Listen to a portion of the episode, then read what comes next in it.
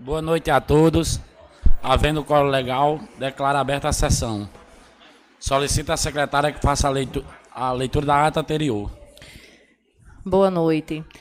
Ata de sessão ordinária realizada no dia 10 de maio de 2023, às 19 horas, presidida pelo vereador Marcarão de Suassuna Carneiro.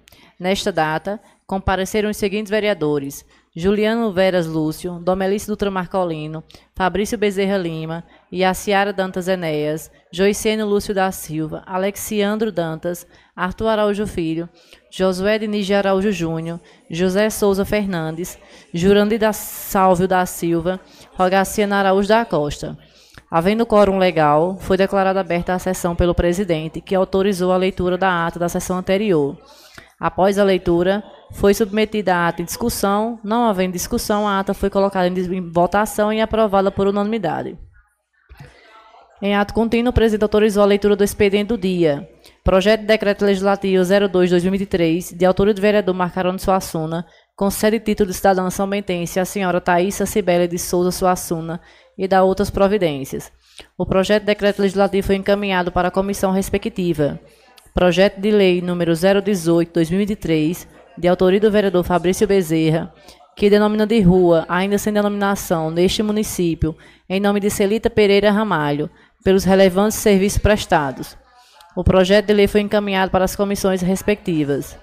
Requerimento 034/2023, de autoria do vereador Fabrício Bezerra, requer ao Poder Legislativo do município a convocação do secretário de Infraestrutura do município para comparecer à Câmara Municipal na sessão ordinária do dia 17 de maio, às 19 horas, para prestar esclarecimento sobre a coleta de lixo da cidade e sobre o lixão que está instalado no bairro São Bentinho.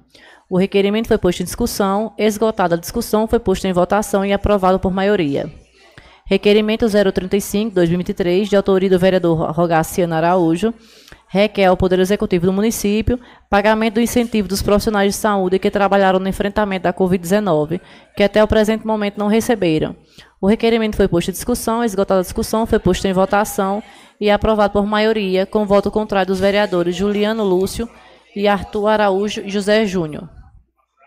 Requerimento 036-2023, de autoria do vereador Rogaciano Araújo, requer ao Poder Executivo do município o cumprimento de lei aprovada número 726/2019, que fazia contribuição mensal ao Hospital Napoleão, Napoleão Laureano.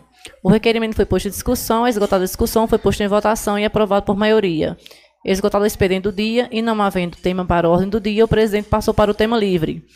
O vereador Alexandre Dantas justificou sua ausência na reunião das comissões do dia 9 de maio que se deu em virtude do falecimento de sua sogra. Falou ainda da importância da sua sogra Lilita em sua vida. A vereadora Márcia Roberta prestou sentimentos de pesar ao vereador Alexandro e família pelo falecimento de sua sogra Lilita. Ato contínuo agradeceu a pessoa de Laura, de Luara, pelo atendimento de seu pedido no último fim de semana, ratificando a importância de requerer sempre junto à administração quando necessário. Ainda relatou os vários pedidos que vem recebendo a população através de vídeo expondo a realidade que se encontram as demandas em atenção à situação do lixão. Citou ainda do papel da oposição de ajudar a população e a, e a própria situação através dos requerimentos para atos necessários para a cidade. Frisou ainda da importância de se observar a construção histórica de um povo, respeitando cada conquista. Finalizou citando o projeto de lei 016-2023 e 017-2023, expondo o ponto de vista da oposição em relação às melhorias naqueles projetos de lei. Em a parte, a vereadora Iacera citou menção à sua pessoa em publicação em rede social. A vereadora Joiciene Lúcia externou seu pesar à família senhora Lelita pelo seu falecimento. Ato contínuo citou os fatos políticos ocorridos recentemente, pedindo respeito quando do tratamento por parte de algumas pessoas para com as outras. Parabenizou todas as mães, citando sua mãe como exemplo de mulher e mãe.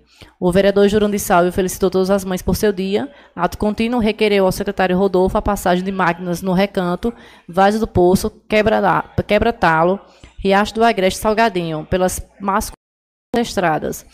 Ainda citou a divulgação de mídias pelo Poder, pelo Poder Executivo envolvendo o projeto de lei 01617-2023 externando o apoio da oposição aos referidos atletas, citando ainda a situação do lixão no bairro São Bentinho. Ainda afirmou que a, que a oposição irá apresentar as emendas necessárias para melhorar os projetos de lei 016 e 017. O vereador Josué Júnior parabenizou a pessoa Ticiana e suas tias, Janilde e Zélia, pelo aniversário de ambos. Ato contínuo citou a situação do quadro político da cidade, expondo opiniões populares de São Bento. Ainda externou todas as benfeitorias feitas em São Bento, bem como a efetividade dos serviços públicos em todas as redes de atendimento na cidade, saúde, educação, entre outras.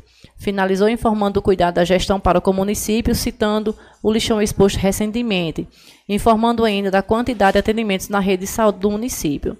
O vereador Rogaciano citou a importância do bom tratamento em todos nesta casa, ressaltando os requerimentos que apresentou naquela noite. Ato contínuo citou os projetos de lei 016, 2023, 017, 2023, informando as melhorias a serem feitas naquelas, naqueles projetos. Finalizou solidarizando-se com a família da senhora Lita por seu falecimento. O vereador Fabrício citou a circulação do trâmite dos projetos de lei 016 e 017, garantindo a todos que a bancada da oposição irá apresentar as melhorias necessárias para que, referidos projetos, citando ainda um projeto de sua autoria que trata da farmácia popular, que ainda não foi incluso na pauta das comissões, bem como do projeto sobre as melhorias para os autistas. Em continuidade, citou o posicionamento político dos colegas, reafirmando a falta de médicos do PCF São Bentinho, informando também não haver projetos apresentados pela bancada da situação. Finalizou citando o lixão do bairro São Bentinho, que foi relatado junto ao promotor de justiça na cidade pela oposição desta, desta casa, para fins de fiscalização do, do Poder Executivo. Relatou também sua participação em audiência pública na cidade de Brejo Cruz sobre a fundação de uma colônia de pescadores na cidade de Brejo Cruz, se dispondo para prestar informações a quem assim desejar. O vereador Juliano Lúcio pediu mais responsabilidade na apresentação dos projetos que foram aprovados pelo vereador que lhe antecedeu, quanto à constitucionalidade dos projetos de lei, citando o parecer jurídico apresentado pelo procurador desta casa, citando ainda requerimentos apresentados naquela noite. Ato contínuo explanou toda a repercussão sobre os projetos de lei 016 e 017 2023, citando a não realização de reunião das comissões por falta de participação dos vereadores Fabrício, Alex e José de Souza, explicando todo o trâmite que para que os projetos cheguem até a votação, reiterando a convocação dos vereadores para a reunião das comissões no dia seguinte, dia 11 de maio, às 10 horas. Em continuidade, citou a festa do trabalhador que ocorreu no último domingo na cidade.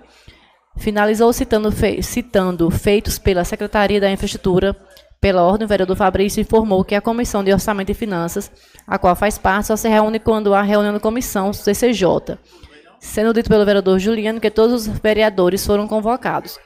Não havendo mais oradores, o presidente declarou encerrada aquela sessão ordinária. Para constar, foi lavrada a presente ata por mim e Are Dantas, secretária legislativa e pelos vereadores que assinam a lista de presença e faz parte da presente ata. Ata, ata exposta. A ata está em discussão. Não havendo discussão e votação. Quem estiver a favor, permaneça como estão. A ata foi aprovada. Solicito que a secretária faça a leitura do expediente do dia. Pauta da sessão do dia 17 de maio de 2023. Expediente do dia. Projeto de lei número 019-2023, de autoria do vereador Marcarão de Suassuna, que denomina de rua, ainda sem denominação neste município, em nome de Francisco Nicolau da Silva, Chicola da Carroça, pelos relevantes serviços prestados a essa cidade. Projeto de Lei número 020/2023, de autoria do chefe do Poder Executivo, denomina de Centro de Línguas Francisco Xavier, o senhor Francisquinho, o centro de línguas a ser construído neste município. Projeto de Decreto Legislativo número 03/2023, de autoria do vereador Rogaciano Araújo, que concede título de cidadão somentense ao senhor Edino Gomes de Oliveira, pelos relevantes serviços prestados a esta cidade. Requerimento número 037/2023, de autoria do vereador Josué Júnior, requer ao Poder Legislativo de São Bento moção de aplauso ao capitão de Polícia Militar Fernando Oliveira Galindo pelos serviços prestados a essa cidade.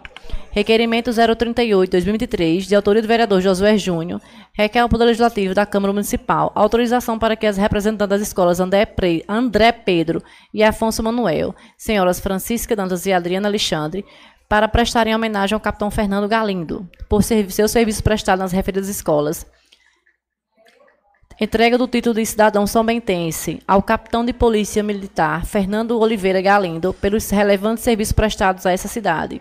Requerimento 039-2023, de autoria do vereador Fabrício Bezerra e Márcia Roberta, requer ao governo do Estado da Paraíba, na pessoa do governador João Azevedo, a instalação de uma companhia do Corpo de Bombeiros em São Bento. Requerimento 040-2023, de autoria da vereadora Márcia Roberta, requer ao Poder Executivo do município a limpeza nas laterais da BR que liga São Bento a Paulista, bem como São Bento a Brejo do Cruz. Requerimento 041-2023, de autoria da bancada da oposição, requer do Poder Executivo Municipal que envie a esta Casa Legislativa projeto de lei que vise a implementação do piso salarial dos profissionais de enfermagem, conforme lei número 14434 de 2022 e a emenda constitucional 124 de 2022, bem como a decisão proferida pelo STF para a liberação do piso, ao mesmo tempo que seja adequado à lei orçamentária anual, o LOA, com abertura de créditos suplementares, tendo em vista os recursos recebidos em emenda constitucional número 127 de 2022, para efetuar o pagamento do piso salarial da enfermagem. Leitura do ofício número 36 de 2023 do Gabinete do Prefeito São Bento, que informa que estará encaminhando para a Câmara Municipal de São Bento o mais breve possível projeto de lei para regulamentar o pagamento do piso nacional de enfermagem para profissionais das referidas áreas constantes, constantes na legislação federal, por se tratarem de profissionais essenciais para a sociedade. É, queria convidar o secretário de Infraestrutura, Rodolfo Dias, para participar aqui e sobre sua secretária, sua secretaria, informações sobre sua secretaria, como foi convocado.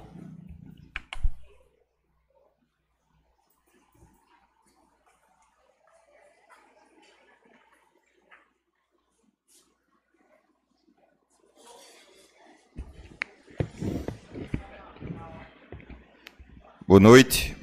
Boa noite, presidente Macarone Suassuna. Presidente, pela, pela ordem.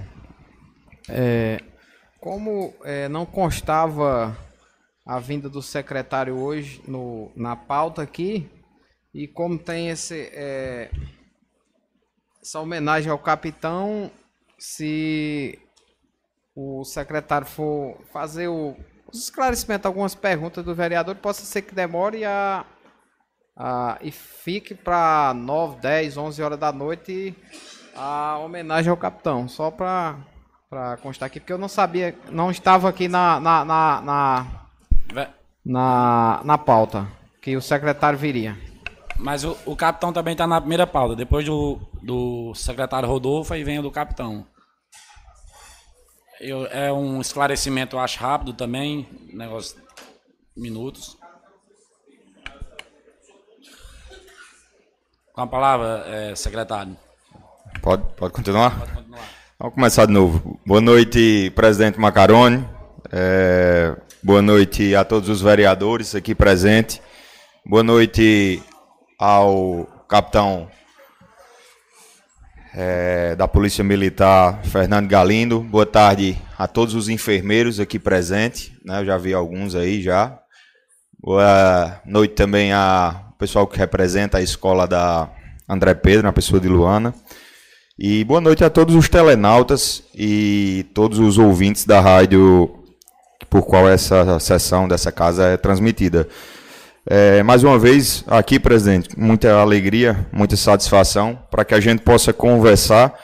Né? Eu recebi o comunicado pela secretária e com muita dedicação e principalmente com muita vontade. Né? Estamos aqui hoje para a gente conversar, para a gente esclarecer algumas dúvidas, também para a gente divulgar novos assuntos, para nós divulgar novos projetos para a nossa cidade. Estou à disposição dos amigos vereadores aqui desta casa.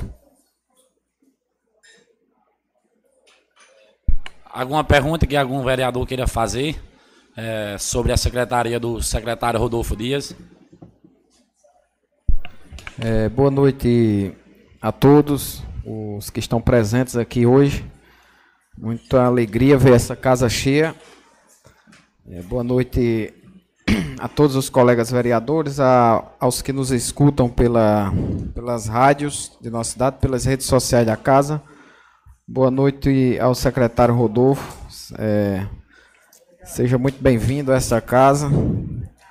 E a gente não estava esperando, como eu falei aqui, não esperava a vinda de Vossa Excelência aqui hoje, porque não constava na pauta, mas já que veio, a gente tinha alguns questionamentos a fazer, por isso que a bancada de oposição fez um requerimento de convocação. E o que falava no, no o que estava escrito que era requerido que Vossa Excelência comparecesse a essa casa para prestar algumas informações é, é, que sejam pedidas aqui pelos vereadores. O que eu tenho para perguntar é justamente sobre é, a questão é, muito comentada semana passada a respeito é, tão falado lixão que estava se formando lá no, no bairro São Bentinho. Foi muitas pessoas fizeram vídeo, fizeram é, fotos, postagens nas redes sociais, nos rádios e eu fui lá em loco para ver como era que estava a situação e eu diante disso é, para começar porque tem no próprio requerimento já falava sobre outras coisas.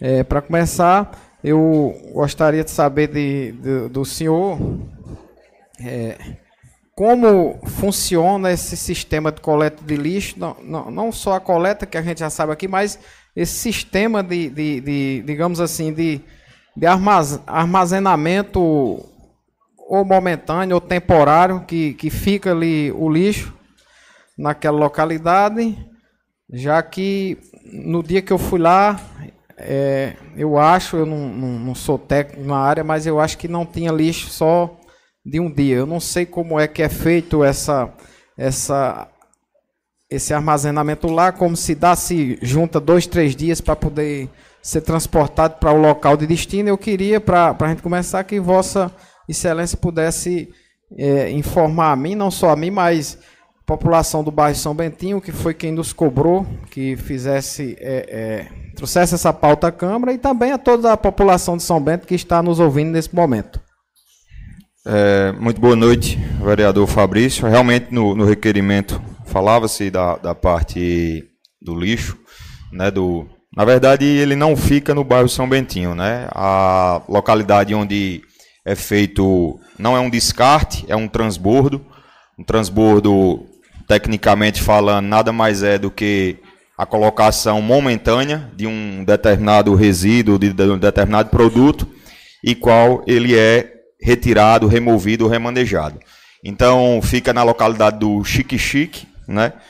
Já para esclarecer a população, é uma propriedade privada. Infelizmente, lá a gente não sabe, mas os vândalos quebraram um cadeado e uma cerca lá, é, deixando muito triste, porque acabou que gerou um transtorno para a população. E desde janeiro de 2021, que o lixão ali próximo ao Colinas do Sul, ele foi é, dado por encerrado, né? E de lá para cá nós mandamos esse lixo para a cidade de Belém, que é o aterro mais próximo, que foi um, um do, dos, dos locais mais próximos que aqui tínhamos, para que a gente pudesse remanejar é, esses resíduos. São resíduos apenas domiciliares, certo? Deixar bem claro que não tem nenhum resíduo hospitalar é, destinado lá apenas resíduos é, domiciliares, né? onde o município de São Bento detém de uma coleta diária de aproximadamente 20 a 23 toneladas de lixo dia, certo? É, já totalizando aí durante praticamente esse um ano e meio, uma tonalidade de 13 mil toneladas de lixo, mas para ser mais preciso, 12.855 toneladas de lixo que é destinada ao aterro sanitário de Belém de Brejo do Cruz, é o mais próximo de nossa cidade. É, esse processo não é feito só em São Bento, né, isso foi uma determinação federal com o fim dos lixões. Né, em nossa cidade, infelizmente, é, teve né, que passar por esse processo, era para São Bento ter um aterro sanitário de muito tempo para que a gente pudesse fazer essa, essa seleção desse lixo, que a ideia nossa futuramente é fazer com que a cidade de São Bento tem uma coleta seletiva, até porque o município de São Bento sofreu uma oneração do valor de quase 100 mil reais mês com essa distância desse lixo para levar até Belém. Só para vocês terem uma noção de valor, antigamente a coleta mensal de lixo da cidade de São Bento custava em torno de 80 mil reais e após o fim do lixão ela passa a ser entre 150 e 180 mil reais, a depender do mês. Esse último mês de abril, nós destinamos 750 toneladas de resíduos à cidade de Belém de Brejo do Cruz. O vídeo em questão, ao qual eu também fui lá e também depois recebi o vídeo é, de local, do local já vazio, já limpo, em uma ação de dois dias e meio, a gente conseguiu limpar to totalmente o local que é descartado temporariamente, momentaneamente, esses resíduos. É, aconteceu uma falha mecânica em um dos caminhões da empresa que é detentora desse aterro sanitário e geralmente nós fazemos essa retirada nas segundas, quintas ou sexta-feiras. E acabou que na segunda-feira não conseguimos fazer essa retirada e a gente conseguiu só zerar, né? A gente usa esse termo, zerar esse lixo só na sexta-feira. Então, em dois dias e meio, nós conseguimos já, por um fim, já, naquele, naqueles resíduos que estavam lá, assim como acontece durante todas as semanas. É, nós imaginando uma 23 toneladas de lixo dia, é, não é preciso ser técnico, não é preciso ser expert nem especialista para que a gente possa é, entender que aquele amutuado que estava ali era apenas de poucos dias. E realmente, como eu falei em um dos vídeos, como eu falei também presencialmente lá, moradores a qual eu visitei, é, eu expliquei a eles que aquele lixo que estava ali, os resíduos, eram apenas de sexta, sábado, domingo, segunda e terça-feira. Então, aproximadamente, nós tínhamos aí uma média de 70, 80 toneladas de lixo. E que esse processo acontece, já aconteceu hoje a retirada. Hoje lá praticamente não tem tanto lixo, porque já foi feita a retirada hoje, vai ser feita outra retirada sexta-feira. Então, basicamente, é esse o processo que é feito, só para a população de São Bento entender, para dar mais agilidade, para dar mais versatilidade à coleta de lixo é, domiciliar na cidade de São Bento. Nós coletamos o lixo das residências e levamos até o aterro sanitário. Em alguns dias, a exemplos das segundas, terças e quartas-feiras, que tem um volume muito grande desse, desses resíduos, a gente acaba despejando nessa, nesse terreno lá, para que a gente possa ter agilidade e a gente consiga ter a coleta seletiva, a coleta acelerada da cidade de São Bento. Hoje, quarta-feira, nós estamos aí praticamente com a coleta concluída da semana. É, temos só é, já aproveitar aqui a audiência, já temos só a coleta lá da Barra de Cima, vereador Alex, que sexta-feira a gente não conseguiu fazer por funcionário doente, mas amanhã e sexta nós já estaremos regularizando. É o único bairro, o único local que nós fazemos a coleta que ainda não foi concluída e colocada 100% em dia. Mas basicamente é esse a, a, o motivo do transbordo lá. Em um ano e meio, se nós não tivéssemos destinando esse lixo e levando até o aterro de Belém. Consequentemente, lá nós já estaríamos já com um maracanã completo de resíduos acumulados lá. E só para esclarecer a população de São Bento, que com muita responsabilidade a gente vem fazendo essa, essa recomendação aí do governo federal em todo, em todo o Brasil, não é só em São Bento, em todo o Brasil é necessário que esse lixo não seja mais depositado em lixão. E já aproveitando aqui a audiência, já aproveitando todo é, é, a, a, escuta, pedir também para que os moradores é, não vão descartar lixo lá, pessoal. Lá é um local privado, certo? Lá é um local que temporariamente ele é fechado com a cerca, com cadeado, e as pessoas às vezes acabam colocando. Nós temos aí a, a coleta diária na cidade, todos os dias, nós inclusive temos a coleta no domingo aqui na cidade de São Bento. Então todos os dias é só se programar para que a gente possa recolher o lixo da residência de vocês. É, secretário, é, quando Vossa Excelência fala que os vândalos já, já quebraram lá a tranca do, do local, eu, quando eu estive lá, eu cheguei já estava aberto. Uma cancela que tinha já estava aberta, inclusive já tem já tinha uns seis ou mais pessoas fazendo a coleta de lixo lá, catando lixo, é, colhendo aquelas materiais PET, é, garrafas de, de garrafas, garrafa, até vidro também, mas é, latinhas, material reciclável e é, é, devido a essa estocagem desse lixo lá, vou nem dizer estocagem, mas é, é, o transbordo, como Vossa Excelência falou, já está criando mais esse, digamos assim, um probleminha que são essas pessoas que já estão lá para fazer a coleta do, do resíduo para fazer, para conseguir um ganha-pão através da coleta desse, desse lixo. E esse, é, esse, esse transbordo lá, como é um aterro sanitário, ele é legalizado, é legal, tem, tem autorização dos órgãos de meio ambiente? O, o aterro ele possui todas as licenças, é, vereador, e em relação aos catadores, a solução final, se a gente for ler a lei que refere em relação ao lixo, ele, ele fala o seguinte, que não é só o município pegar o lixo, vereador Joiciane, e levar para um aterro. Esse aí é só o primeiro passo. O que depois os órgãos fiscalizadores, o governo federal vai pedir é que essa coleta ela seja seletiva. E nós, enquanto prefeitura, enquanto secretaria, nós temos um projeto de implantar a coleta seletiva em nossa cidade. Iniciando, eu conversava até com o vereador Juliano, Lúcio, uma vez, iniciando com o seco e úmido.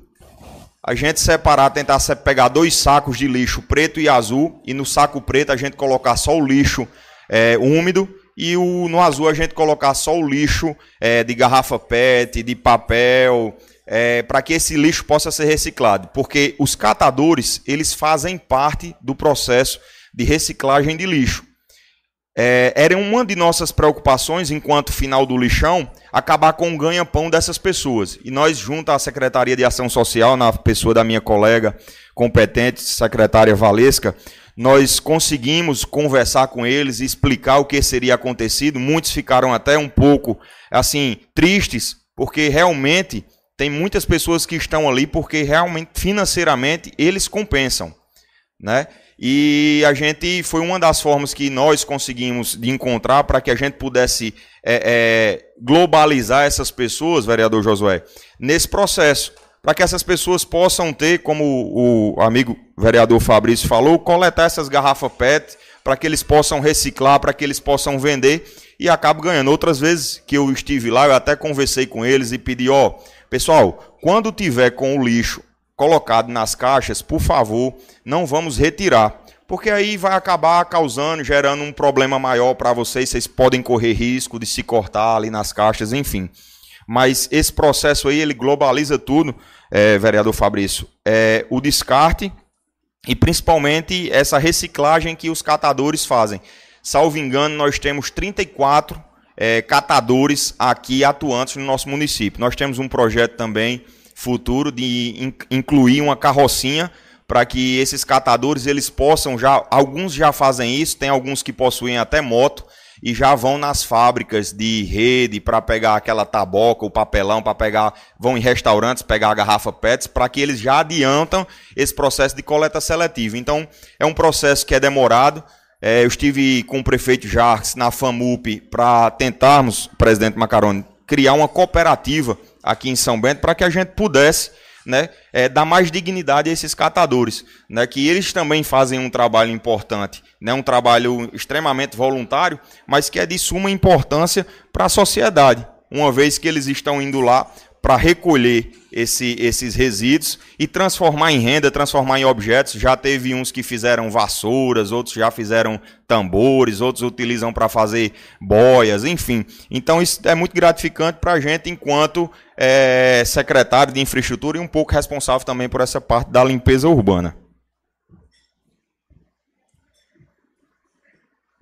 É, para concluir, é, secretário, quantos, quantos caminhões é, de lixo, quantos é, compactadores fazem a limpeza da nossa cidade? É, vereador, atualmente em relação à frota da nossa secretaria, né, já quero deixar publicamente agradecer ao prefeito Jarques, né, porque esse ano nós recebemos três retroescavadeiras, três caçambas, uma esse ano e duas ano passado, né, que tem nos a, a, ajudado bastante, vereador Josué. O único caminhão compactador que o município de São Bento detém foi também conseguido através do prefeito Jarques e nós fizemos uma alocação de mais dois. A cidade de São Bento ele necessita aí de no mínimo três ou quatro caminhões compactadores. Já nessa gestão, nós aumentamos o efetivo para mais uma turma. Eu costumo dizer que quem tem três tem dois, quem tem dois tem um e quem tem um acaba não tendo nenhum.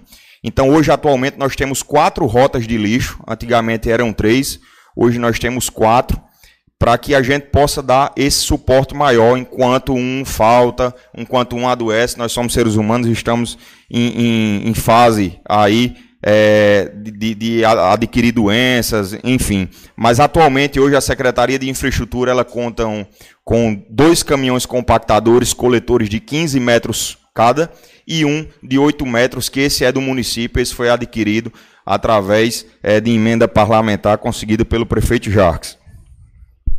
No caso, são dois caminhões locados e um da, da, da própria secretaria. O, o, a questão da coleta do lixo ela é, é terceirizada, é, é, ou é mista, prefeitura com a, com a empresa? A, a parte, a prefeitura ela loca os caminhões, foi feito um pregão né, para contratação de locação desses caminhões.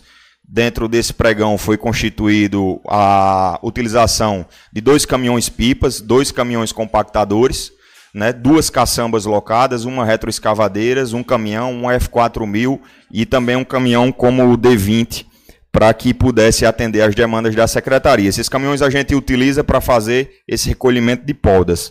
É, a coleta, esses caminhões são terceirizados, certo? O, o aterro sanitário ele foi contratado através de uma indicação do Ministério Público. O Ministério Público já informava na época do fim do lixão que são Bento tinha condições de ser atendido por Belém, porque era o local mais próximo daqui da cidade. Então foi feito um processo de inexigibilidade, né, tendo em vista que é um serviço altamente exclusivo pela uma empresa desempenhada aqui na, na função. E então, assim, ela acaba sendo mista. Hoje a secretaria possui 123 funcionários é, efetivos, comissionados, né, onde 50% desses funcionários, no caso, oito deles que fazem a coleta de resíduos. Oito são contratados e oito são efetivos do município que desempenham essa função. O restante da, do efetivo da secretaria está destinado na varrição, na realização de esgotamento sanitário, na recolhimento de podas de nossa cidade. Falando, é, já vou entrar no, assunto agora do entulho, é, secretário. É, porque tem, tem uma lei municipal, é o Código Tributário, que a gente até votou aqui em 2017 ou 2018, não lembro, e que no Código Tributário dizia a, respeito dos entulhos que ia ficar facultada a, a, ao cidadão se ele queria fazer o, a coleta pagando a prefeitura ou pagando a um particular. Só que aqui em São Bento todos nós sabemos que não tem uma empresa que preste esse serviço, ou pelo menos eu não, não, não tenho conhecimento. E principalmente dessas pequenas, pequenas reformas que o pessoal faz, faz em casa e, e, e deixa aquele entulho ali que dá uma. Fosse para botar em carroça de burro, dá uma carroça duas, talvez não dê, não dê cabo numa caminhonete ou numa, numa carroceria de uma, de uma estrada, de uma pampa. E esse pessoal não, não tem como retirar isso e não tem como, é, é, não tem a quem recorrer porque não tem essa empresa prestadora desse serviço aqui. E a prefeitura, como ficou facultado para ela cobrar a, a, a coleta desse, desses entulhos, por que, é que a prefeitura não faz? Da assim, para dar um, um. Faz, mas é de uma forma precária. Mas para recolher, para não ficar esse problema que eu é, é, relatar aqui, que lá de frente da minha casa tem um que faz 60 dias. O intuito desse, dessa forma que eu estou falando. E até agora não, não foi retirado. Então, se tivesse um serviço que fosse prestado, mesmo que cobrando, até porque na, na, na no, no Código o valor é um valor que quem está fazendo uma, uma mini reforma em sua casa, ou uma pequena reforma, pode pode incluir nos gastos porque não é um valor que, que ninguém possa pagar, é um valor praticamente só para compensar, é, pagar o combustível do carro, praticamente isso. Então eu queria saber por que, é que a, a prefeitura não oferece esse serviço para resolver esse problema. É, exatamente, vereador. Atualmente nós temos aí retirado aí, em média 400 toneladas de entulho na cidade, né? Só essa semana, esse, só esse mês agora de maio, nós já tivemos aí 34 solicitações. Dessas 34 aí, apenas 7 a gente não conseguiu ainda atender, né? Mas é, nós adotamos uma medida para que a gente pudesse realizar esse serviço para o bairro. Nós passamos sete dias lá oito dias, na verdade, lá no bairro Loteamento Portal, começando lá da cerca de Antônio Belarmino ali da divisa e vindo fazendo rua por rua, próximo à maçonaria, para que a gente pudesse fazer esse serviço por bairro, rua a rua, porque às vezes a gente acaba perdendo tempo, é, presidente Macaroni, com o distanciamento. Ah, tira aqui no, no loteamento, ah, vamos tirar ali no Virópolis, e esse percurso com a máquina, às vezes ele acaba demorando mais, fazendo com que atrase esse serviço. Então nós adotamos essa metodologia de serviço agora nesse último mês para que a gente pudesse colocar a máquina e só saísse do bairro a quando ele terminasse todas as ruas. Infelizmente, às vezes acontece de você limpar ali e o cara decide fazer uma construção, uma reforma e acaba sujando no outro dia. Enfim, o serviço ele realmente ele é destinado assim, não é só, só em São Bento, isso é, vale deixar bem claro. É, que a recolhimento do entulho não é só em São Bento, que ele deve ser pago, é em todas as grandes cidades do Brasil certo? Quem for construir em Patos, em João Pessoa, existem aqueles papa entulhos conhecidos, como o vereador Fabrício falou, é, que é uma empresa especializada, realizada em recolher esses, essa coleta volumosa, né, que a gente chama dos entulhos. Salvo engano, na prefeitura, no Código Tributário, é, não especifica, porque é muito antigo, acho que é de 96, salvo engano, o Código Tributário daqui do município. E essa lei foi aprovada, acho que em 2017, exatamente. E o que, que acontece? Nós temos um cálculo para que a gente possa fazer isso aí, qualquer pessoa, qualquer cidadão indo na tributação, fazendo a solicitação lá para que a gente possa retirar, o setor de tributos irá informar a secretaria que aquele entulho ali ele foi retirado, você vai emitir um boleto, você vai pagar aquele boleto e a gente vai lá recolher. Só que a população de São Bento, às vezes, ela consegue esse serviço mais fácil. Você, aqui em São Bento nós temos várias pessoas que operam máquinas, tem caçamba, e esse pessoal já consegue fazer esse serviço. Né? Hoje mesmo eu vi já minha amiga colega Isabel fazendo a limpeza de uma construção que uma pessoa pagou para ela fazer essa limpeza, né? E eu até hoje à tarde falei com ela agradecendo, ela disse: "Não, lá estava incluso também no serviço que eu estava fazendo". Então existem essas máquinas, não existe a empresa especializada aos empresários e investidores aí de plantão, pode ser que seja um grande investimento para fazer, já que São Bento é uma cidade que constrói muito, mas aí no paralelo a gente tem o pessoal das retroescavadeiras, das caçambas que conseguem fazer essas limpezas. De forma gratuita, a prefeitura ainda oferece esse serviço da forma a qual eu falei. Nós vamos fazendo por rua, né? Esse mês agora de maio, estamos aí chegando no dia 17, já atendemos aí, já conseguimos atender já é, essas 34 solicitações, né, aqui em nossa cidade.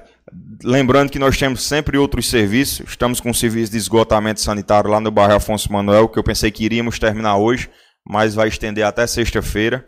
Então, assim, às vezes a gente acaba tentando dar importância a assuntos que, que são mais, não é menos importante, é, assuntos que são mais ligados à população ali, como um esgoto a céu aberto, como a questão é, de, um ato, de um atoleiro em uma estrada. Né? É, já informar aqui amanhã que a, a, gente passou hoje amanhã lá no, no sítio Juremal, é, retirando dois, três atoleiros em parceria com a Prefeitura Municipal de Brejo. Agradecer ao prefeito Thales, ao secretário Everett. E amanhã a gente vai ali para o recanto, bem pertinho ali da fazenda, do sítio ali do amigo Jurandir da Prensa, ali na Vaz da Serra, para que a gente vai também retirar dois pontos de, de, de atolamento que está ali naquela região, graças às fortes chuvas que a gente teve aí nesse último final de semana. É, secretário, a respeito da, da, da, da colheita da, da podagem, da coleta, aliás, é, porque que a gente viu nesses últimos dias é, foi muita, mas muita mesmo.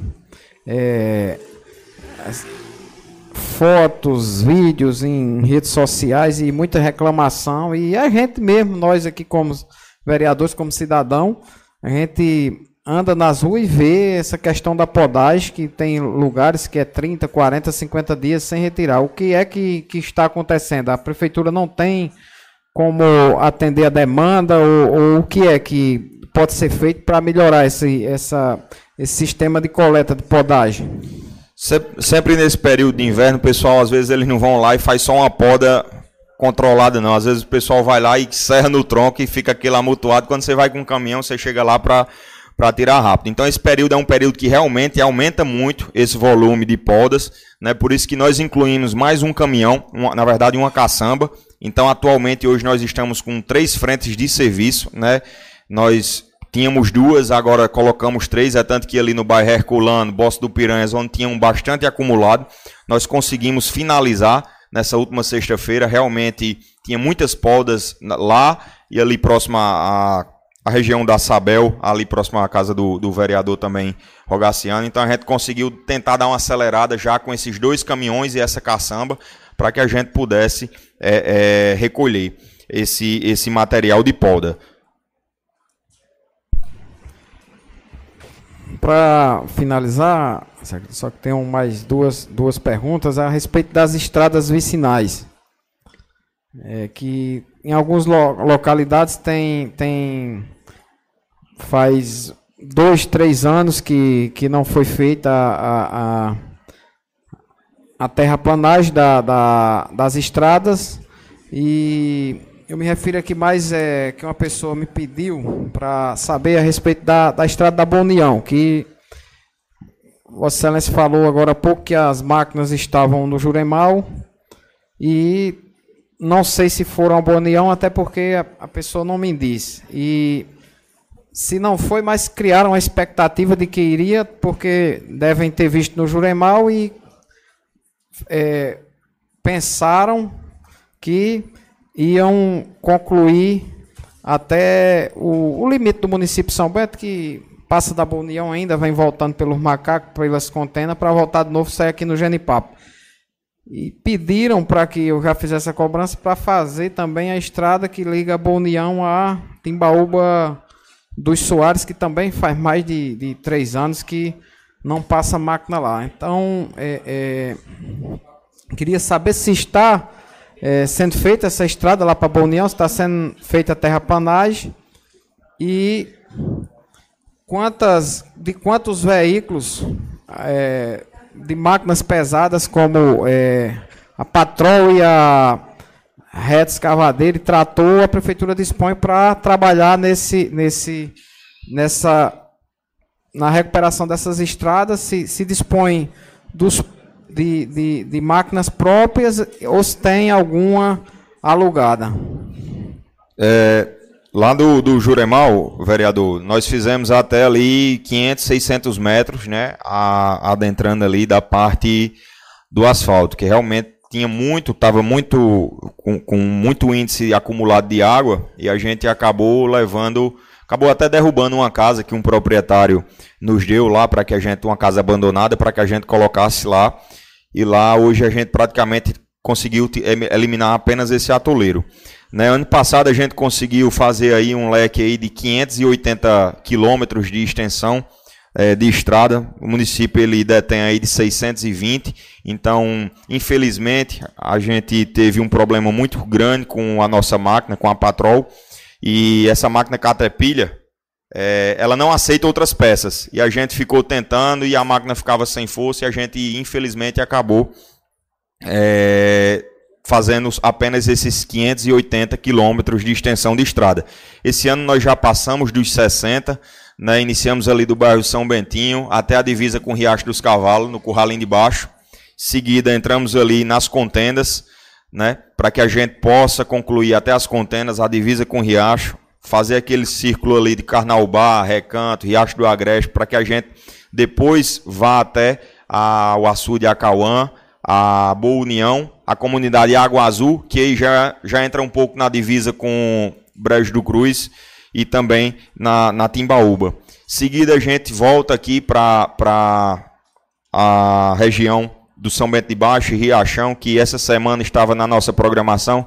amigo Chaguinha está até ali também, já estava programado para iniciar esse serviço, mas infelizmente o operador da máquina pegou essa virose aí e a gente está com a expectativa de retomar a Estrada das Contenas amanhã, finalizando essa, essa, essa, bola ali da região das Contenas, a gente vem descendo aqui, São Bento de Baixo, Riachão, Pinga Fogo, é, e entrar nas estradas aqui não são pavimentadas na avenida, na zona urbana, né? Porque a gente sabe que ainda tem esse índice de chuva, é, e, e, a gente fez um serviço lá no Virópolis, eu acho que três, quatro vezes, quando a gente fez o serviço, no outro dia veio a chuva, e às vezes o serviço acabou ficando é, é, incompleto. Então a gente está dando prioridade a esses locais que não necessita de material, é, para que a gente possa acelerar essa parte é, com a Patrol. Em relação aos veículos locados que a prefeitura detém hoje, são duas caçambas, uma retroescavadeira, um caminhão, uma F4000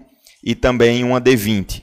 Esses serviços, esses veículos, eles são utilizados diariamente nos serviços de limpeza, nos, nos serviços de aterro, nos serviços de prestação de serviço à população de São Bento. Só esse ano nós já ultrapassamos aí das 234 horas de serviço prestado à população de São Bento, seja para abrir bebedouro, para o gado beber água, seja para desobstruir uma estrada, mas basicamente é, esse é o efetivo. Contamos com três retroescavadeiras recém-adquiridas, três caçambas, um caminhão compactador, duas caçambas que a prefeitura já tinha. Então, o nosso programa é que a gente consiga fazer as estradas sem, sem parar mais. Que a gente destine duas caçambas dessa com uma máquina para que possa ficar na limpeza diária e o restante das caçambas com as outras máquinas a gente possa dar continuidade ininterrupta dessas estradas vicinais ou ruas e avenidas ainda que não receberam a pavimentação. É, Para finalizar, secretário, eu, é, de momento, eu quero é, eu ver um, um, um ofício para Vossa Excelência, para a Secretaria, é, pedindo informações a respeito de um de um trecho de rua ali no São Bernardo que ficou sem calçar, que é a rua José é, Cândido do Nascimento e a rua Cícero Serafim dos Santos. Elas cruzam, no cruzamento delas duas ali, ficou tipo uma cruz assim no meio, para sem calçar. E estavam as pedras, estavam os paralelepípedos lá, os meu fio, e colocaram lá e depois foram retirados. Então, o, o, o, os moradores daquela localidade me procuraram para que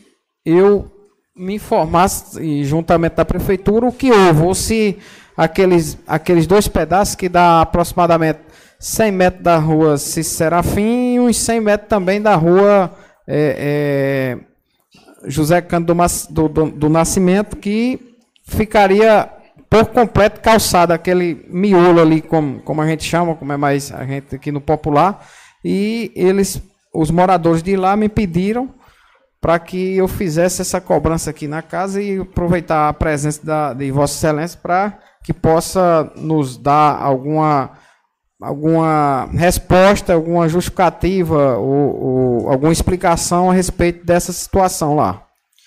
É, em relação à pavimentação, eu tenho um, um pouco de, de conhecimento um pouco para falar. Nos últimos seis anos, aí nós já pavimentamos mais de 130 mil metros quadrados de pavimentação e esse ano estaremos aí a executar mais 26 mil metros quadrados de pavimentação. Inclusive, uma boa notícia, é que provavelmente a pavimentação do bairro Vieirópolis acontecerá aí nos próximos meses, já finalizando a licitação. Infelizmente as outras foram fracassadas, mas até então, pelo o conhecimento que nós temos é, durante esses anos, nós estamos confiantes para que essa próxima licitação possa dar certo e a pavimentação do bairro Vieirópolis possa acontecer e iniciar ainda esse semestre esse primeiro semestre de 2023. É, eu acredito que esse local, vereador, ele seja ali próximo a Sargento Raimundo, ali no bairro São Bernardo. É, eu acredito que essas duas ruas. Existem dois tipos de modalidade de execução de obra: a por administração direta e a por administração indireta. Nós temos dois, duas modalidades. Para resumir, a administração direta nós vamos lá, contratamos um, pegamos um projeto, contratamos uma empresa para ela executar e entregar aquela obra por completa. É o que vai acontecer no Vierópolis, é o que está acontecendo lá no bairro de São Bernardo. Iniciou a pavimentação da rua lá no São Bernardo, acho próximo até a casa da vereadora Domelice. São 3 mil metros quadrados de pavimentação já executados. E existe a administração indireta, onde a prefeitura ela vem, contrata a mão de obra, contrata os insumos que são cimento, areia, pedra, para que esses serviços eles possam ser feitos em locais pontuais e que haja necessidade. Então lá foi exatamente isso que aconteceu. Com o passar do tempo e do ano, por lei, a gente não pode continuar com o material, a gente pode continuar com o serviço para a população de casa entender. A obra em si, quando ela é construída por administração direta, ela pode ser renovada e aditivada o seu prazo. Quando é dessa forma por administração indireta, a qual a prefeitura ela descentraliza todos os objetos na mão de uma única empresa, ela ano a ano ela tem que ser renovada. Então a prefeitura comprou as pedras, colocou lá, e a mão de obra ela foi licitada em uma outra etapa. Então o serviço lá foi apenas das pedras que a gente vem conseguindo utilizar em outros, em outros recursos, né? A exemplo de tapar esses buracos de esgoto, é, cabeças de ruas, quando a água carreia essas pedras, a gente consegue fazer isso aí. Mas o projeto lá nós já temos, nós, nós temos o projeto de lá, estamos aí, como é com recurso próprio, a gente está aguardando né, o ok da Secretaria de Finanças para que a gente possa dar prioridade e continuar essa, essa, esse leque de pavimentação.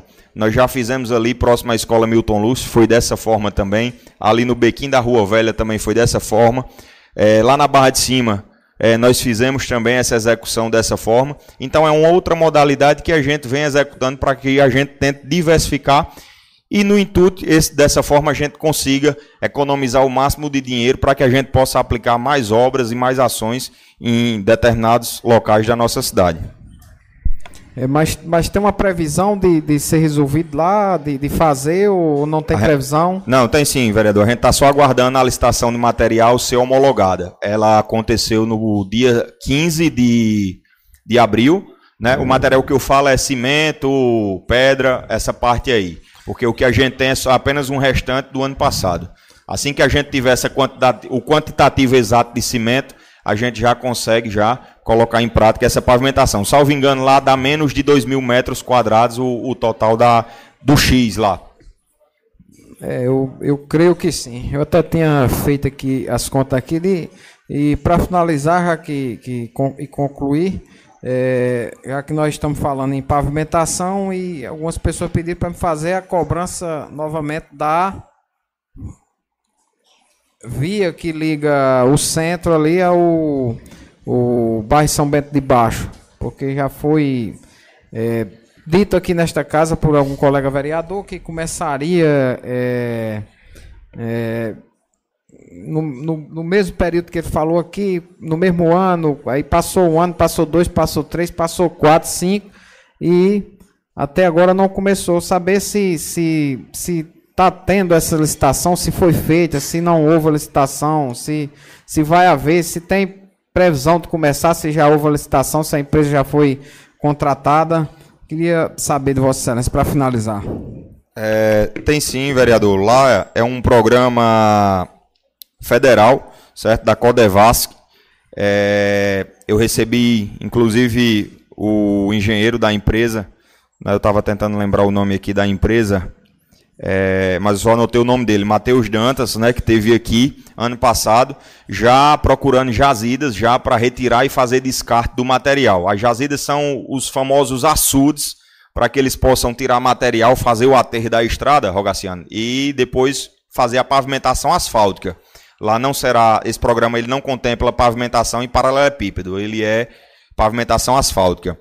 É, infelizmente, com essa mudança do governo federal, a gente não sabe se o presidente Lula ele vai permanecer com esse programa da Codevasc. Então, o último contato que nós tivemos e o último e-mail que nós recebemos enquanto prefeitura no mês de março, nós utilizamos da seguinte informação: que estavam aguardando recursos para que pudessem dar AIO, que é a autorização do início de obra da pavimentação São Bento de Baixo. São 12 mil metros quadrados né, de pavimentação, não engloba apenas o São Bento de Baixo, mas também em outros locais da nossa cidade. Ele vai contemplar o São Bento de Baixo, vai contemplar o São José, aquela pavimentação em frente à creche, vai contemplar lá no São Bentinho aquela via que interliga a nova unidade básica de saúde que inauguramos agora no mês de abril e também interligar essa rua aqui do Shopping das Redes até ali o posto Vieira.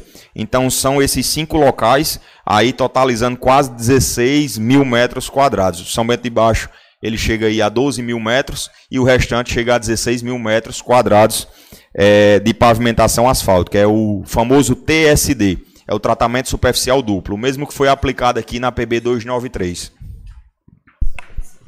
É, de momento, estou satisfeito e agradeço, secretário, pelas é, respostas aí, esperando que o que não foi feito ainda saia do papel para melhorar a vida e principalmente o, o trânsito, o, o, de, de, pessoas nessa, nessas localidades que a gente se referiu quando se falou aqui, tanto de, de pavimentação de ruas como de recuperação de estradas vicinais. Então, de momento, eu estou satisfeito.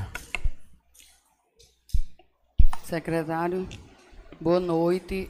É, queria agradecer pela sua presença e é, também agradecer todas as vezes que eu solicitei alguma coisa à sua secretaria, mesmo quando eu era oposição, sempre você me atendia. E então também dizer a você que você deve me agradecer muito, porque eu trabalhei muito para você, tirando foto da, das coisas que, não, que tinha de fazer, não era? Então, só para brincar mesmo. É, parabéns pelo seu trabalho dificuldades existem, né? Em, em, todos os setores e principalmente nessa, nessa cadeira que você assumiu. E eu não tenho nada para perguntar, não. Eu só, só tenho para lhe parabenizar. Obrigado, vereadora. Boa noite. Boa noite, secretário Rodolfo. Boa noite, os colegas vereadores, como também é, todos todos os enfermeiros aqui presentes, é, a polícia, em nome do, do Tenente Fernando, diretoras do, do colégio também. Boa noite a quem está nos ouvindo e nos assistindo de casa. É muito importante a vinda do secretário, nesta casa, no dia de hoje, para sanar todas as dúvidas, todos os questionamentos da população de São Bento, o qual já tem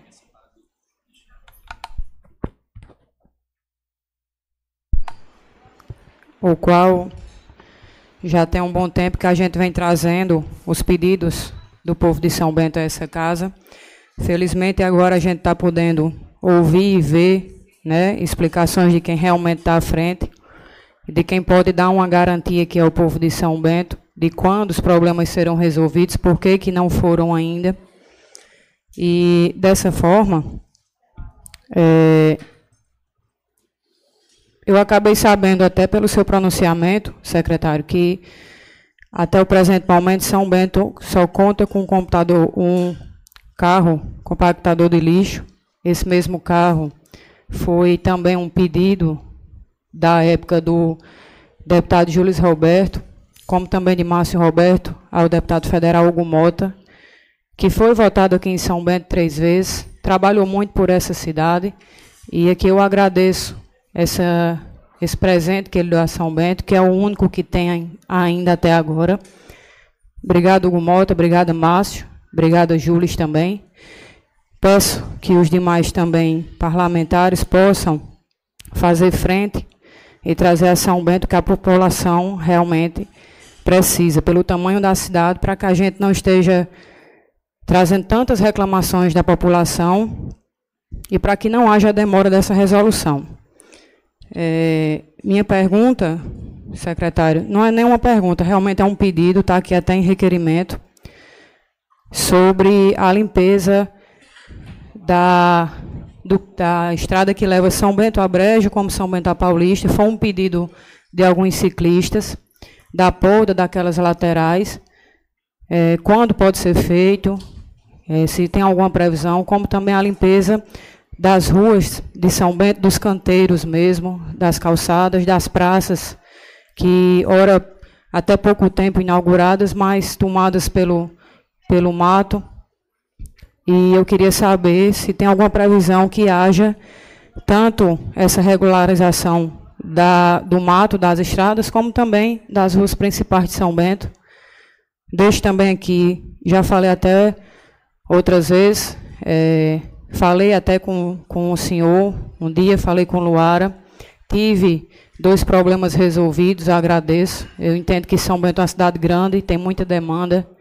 Temos aí as chuvas, graças, graças a Deus. Mas, infelizmente, à medida que a cidade cresce, as necessidades também crescem, a gente traz aqui os pedidos da população. É, meu questionamento é só esse, de quando isso pode ser resolvido.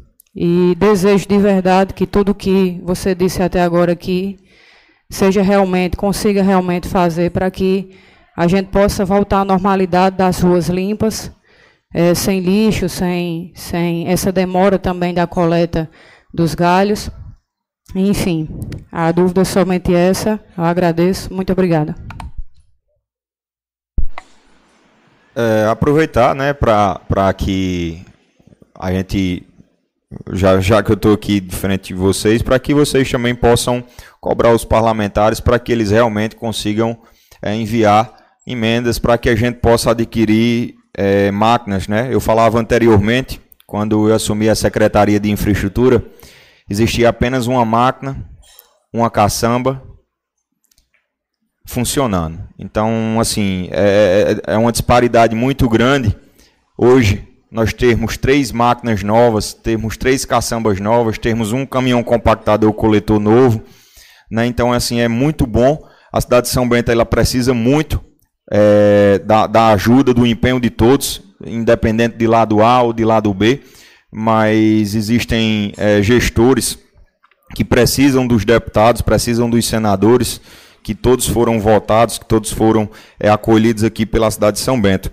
É, mediante a questão do, da, do roço né, da, da estrada, o vereador Macaroni tinha solicitado, já prontamente já tinha organizado com ele para que a gente pudesse atender, e nos próximos 15 dias nós já estaremos fazendo o roço do trevo de Brejo até o trevo de Paulista.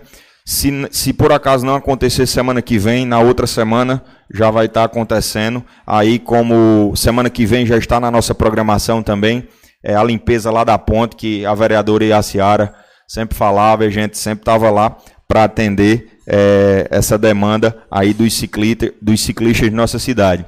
É, nós fazemos uma levada e uma programação da limpeza, da capinação e ela acontece da seguinte forma: primeiro, nós limpamos as 25 unidades educacionais, entre creches e escolas.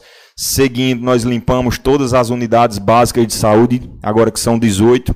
Né, tem mais uma nova aí, uma unidade de quase 1.200 metros quadrados, recém-inaugurada. E, por fim, os cemitérios é, para o Dia das Mães, Dia dos Pais e Dia de Finado. Após essa levada de serviço, a gente vem fazendo a limpeza das ruas, dos canteiros é, da cidade de São Bento. Então a gente permanece nessa programação. Finalizamos agora os cemitérios, estamos agora nos centros, nos CRAs, né, que é os Centros de Ações Sociais, e vamos iniciar, eu acredito, no mês de junho. É, a gente já consiga, julho, na verdade, junho a gente não consegue, julho a gente já consiga fazer a limpeza dos canteiros e aí sim, setembro, outubro, a gente consiga fazer a caiação, que é a pintura dos meios fios, né, para o final do ano a cidade já está é, já nessa, nessa levada aí de limpeza. Pronto. É, é, é válido que, o que o senhor disse, que a gente peça realmente aos parlamentares, e eu acho que todo mundo sempre fez isso, mas é também importante que seja divulgado quem se empenha, quem trabalha por São Bento, né? porque é um conjunto. É, município, estado, governo federal. Então, é importante que a gente peça, mas também é importante que seja dito quem sempre ajuda São Bento. É, eu também queria pedir para incluir nessa limpeza que, que o senhor falou, dos cemitérios, de, das escolas e tudo, até também o próprio Hospital de São Bento. Eu passei por lá hoje. É, realmente o mato está alto da parte de fora, inclusive também num, numa parte de dentro. Eu até recebi uma foto de, um, de uma pessoa que esteve pelo hospital. Então, também que inclua essa limpeza do hospital, já que é um local tão, tão procurado e de saúde, para que esteja realmente apto em todos os aspectos para receber a nossa população. Muito obrigado, secretário. Mais algum vereador quer fazer pergunta para o secretário? Secretário, eu, eu esqueci de dizer de um pedido de uma pessoa dessa avenida aqui. Para quando começarem a fazer os calçamentos novamente, os calçamentos não, os quebra-molas. Fazer um nessa avenida, porque o pessoal está passando muito com muita velocidade depois do asfalto.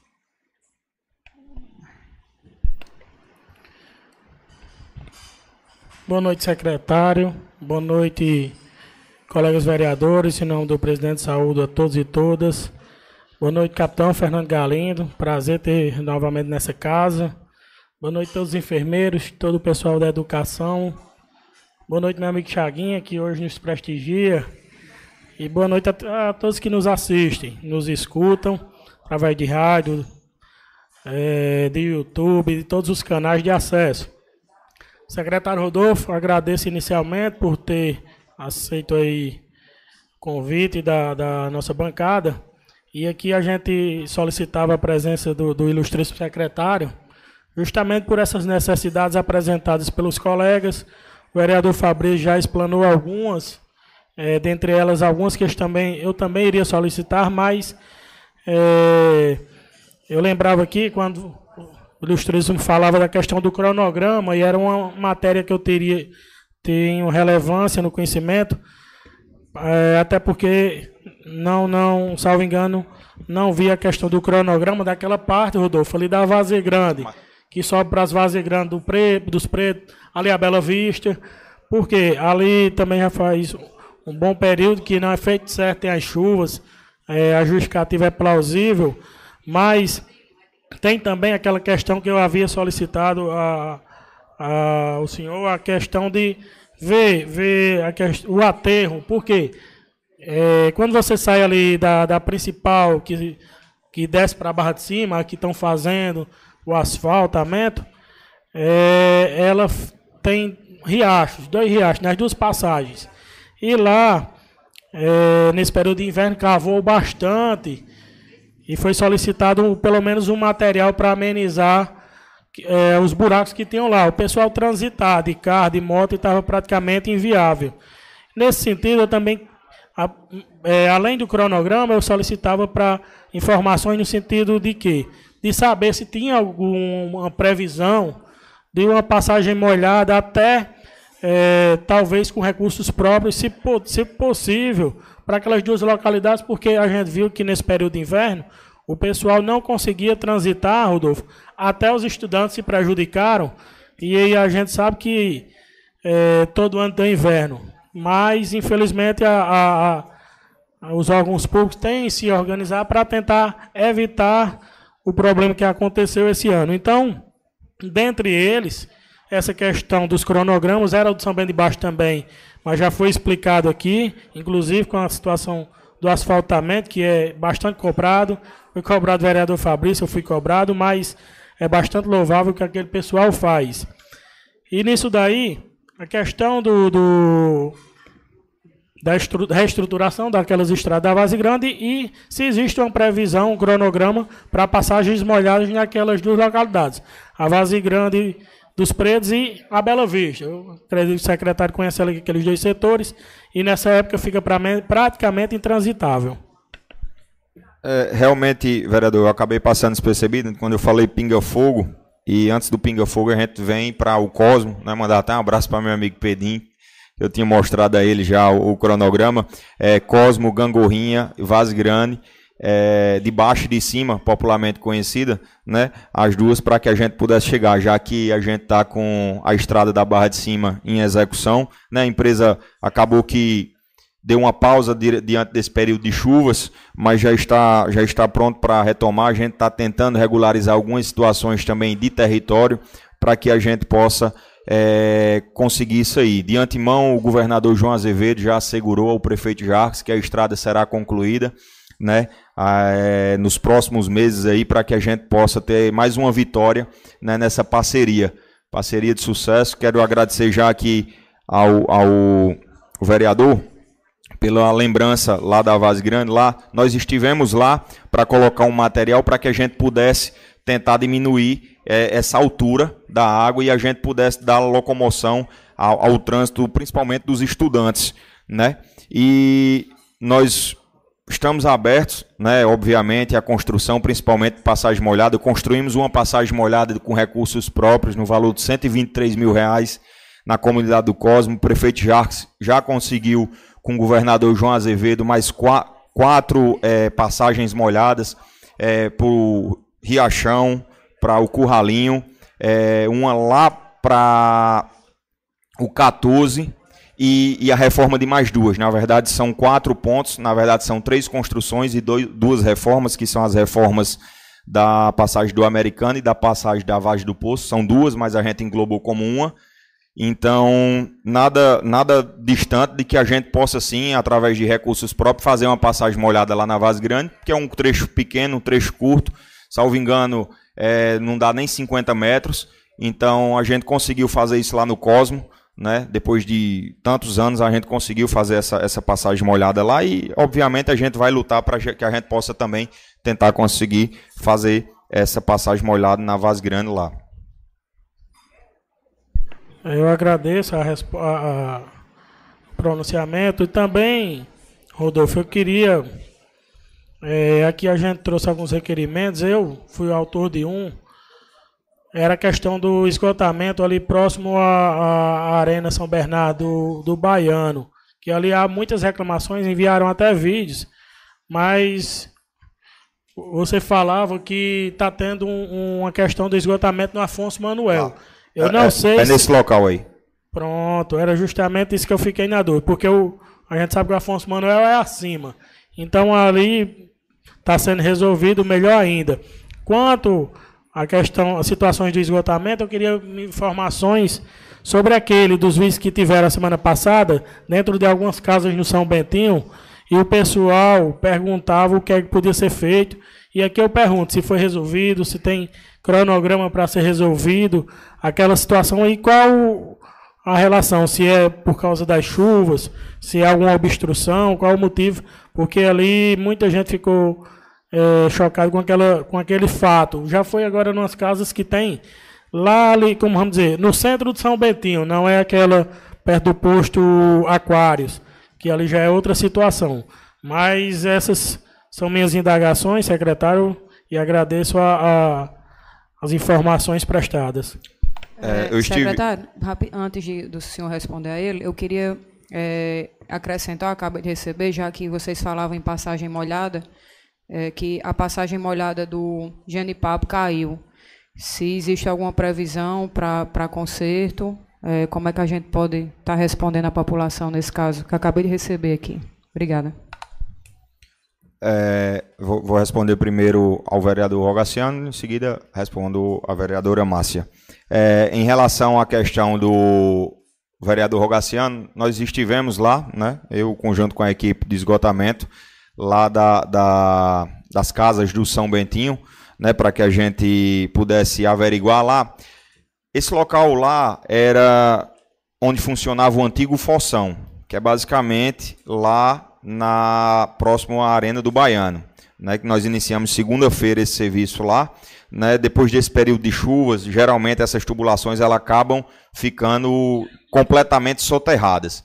Então a gente iniciou um serviço lá segunda-feira, a previsão era que a gente conseguisse terminar hoje, mas eu acho que sexta-feira a gente não consegue. São quatro pontos que nós estamos fazendo a limpeza dessas tubulações para que consiga ser bombeado essa parte aí da, da, da, do esgotamento até as bombas e consiga dar fluidez a essa parte do esgoto sanitário, certo? Então, assim, lá no São Bentinho, esse local foi desabilitado e foram construídas essas casas certo? Então é um local baixo lá, que obviamente esgoto vai por gravidade, então geralmente ele forma esse ponto de cela e é acontecido essa retração desse esgotamento nas casas dos vizinhos.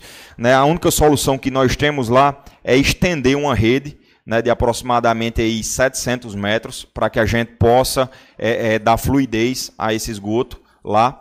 E isso aí a gente tem que pedir autorização do terreno vizinho a qual esse esgoto ele vai ficar lá no final é, dessas casas. Então ele vai escoar para onde né? A gente tem que pedir essa autorização aí, mas nós já temos essa solução. Vamos entrar nesse, nesse, nesse diálogo com o proprietário de um das terras. Aqui em São Bento, às vezes, muitos proprietários eles até gostam, porque eles acabam utilizando para irrigação, para adubagem né, do pasto dos animais. Mas nós estivemos lá semana passada para resolver, né, desentupir esse problema, mas ele é um problema que acontece porque ele fica como um ponto de cela, né, então o esgoto sempre vai ficar uma parte ali, vai trabalhar a tubulação cheia. Então a gente acaba tendo que fazer essa manutenção mais periódica. E lá no Afonso Manuel, esses quatro pontos nós já resolvemos dois e faltam mais dois. Então acredito que até sexta-feira a gente vai dar um estirão aí para que a gente possa tentar conseguir desobstruir essas tubulações e esse bombeamento ele possa acontecer de forma é, é, natural. E em relação à questão da passagem molhada, eu relativamente não estou sabendo, fiquei sabendo agora em relação a isso aí, mas de antemão amanhã todas as máquinas da Secretaria de Infraestrutura já estarão lá para que a gente possa tentar ajudar como a gente sempre ajudou. Não sei se foi a passagem molhada do americano ou foi aqui Interliga o Rio? É, foi aqui Interliga o Rio, foi, vereador? A do Genipapo Fina, a qual é, a prefeitura teve participação lá na ajuda dos moradores. Né, a gente conseguiu ajudar as pessoas com cimento, a gente conseguiu ajudar com máquinas e caçambas. E uma recuperação que teve no inverno passado, inclusive foi nós, enquanto prefeitura, que conseguimos é, ajudar lá. Então, é, se realmente amanhã já tivermos condições de colocarmos as máquinas lá, se não tiver água que dê é, algum risco, algum perigo para os operadores, sem dúvida nenhuma, a comunidade do Genipapo pode ficar despreocupada e que a Secretaria de Infraestrutura estará lá para recuperar essa passagem molhada, assim como teve no ano passado. É, é, triste, né? A gente saber que uma obra feita com tanto amor, com tanta disposição, é, a gente possa receber uma notícia assim. A alegria das chuvas, mas nos entristece, né, eventualidades como essa. Mas eu já quero assegurar a comunidade Genipapo que conta comigo, sempre Francisco, Adílio, sempre quem falam comigo lá da comunidade Genipapo, né, estamos aí para que a gente possa ajudar o máximo e o mais rápido possível.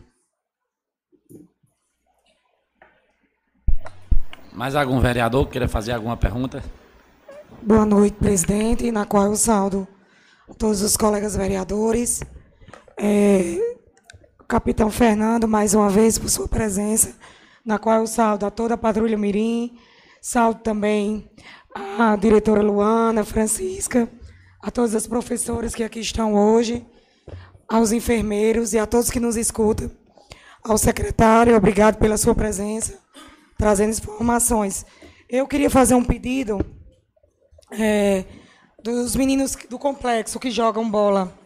É, essa semana, essa última chuva, a areia foi é, saiu toda da quadra e eles eles mesmos conseguiram ajeitar para essa semana eles jogarem, mas eles me pediram para que eu pedisse a você, secretário, para que colocasse mais areia, é. para que quando houvesse a próxima chuva, né? Então é só esse meu pedido. Desde já agradecer sempre. É, por me ouvir, por atender aos meus pedidos. Obrigada. Secretário, só. É, queria convidar o capitão Fernando para compor nossa mesa aqui também. É, pode continuar. É, sem sombra de dúvidas, vereador, a gente vai conseguir, né? O secretário de esporte, Diego, sempre nos pede Inclusive, agora, 40 dias atrás, a gente conseguiu colocar né, dois caçambões de areia lá para o pessoal do esporte lá, mas realmente com a chuva acaba tendo uma erosãozinha da areia, né, e obviamente, como choveu muito esse final de semana, lá está necessitando. A gente coloca na pauta para que a gente possa colocar lá e também na quadra de areia do São Bentinho.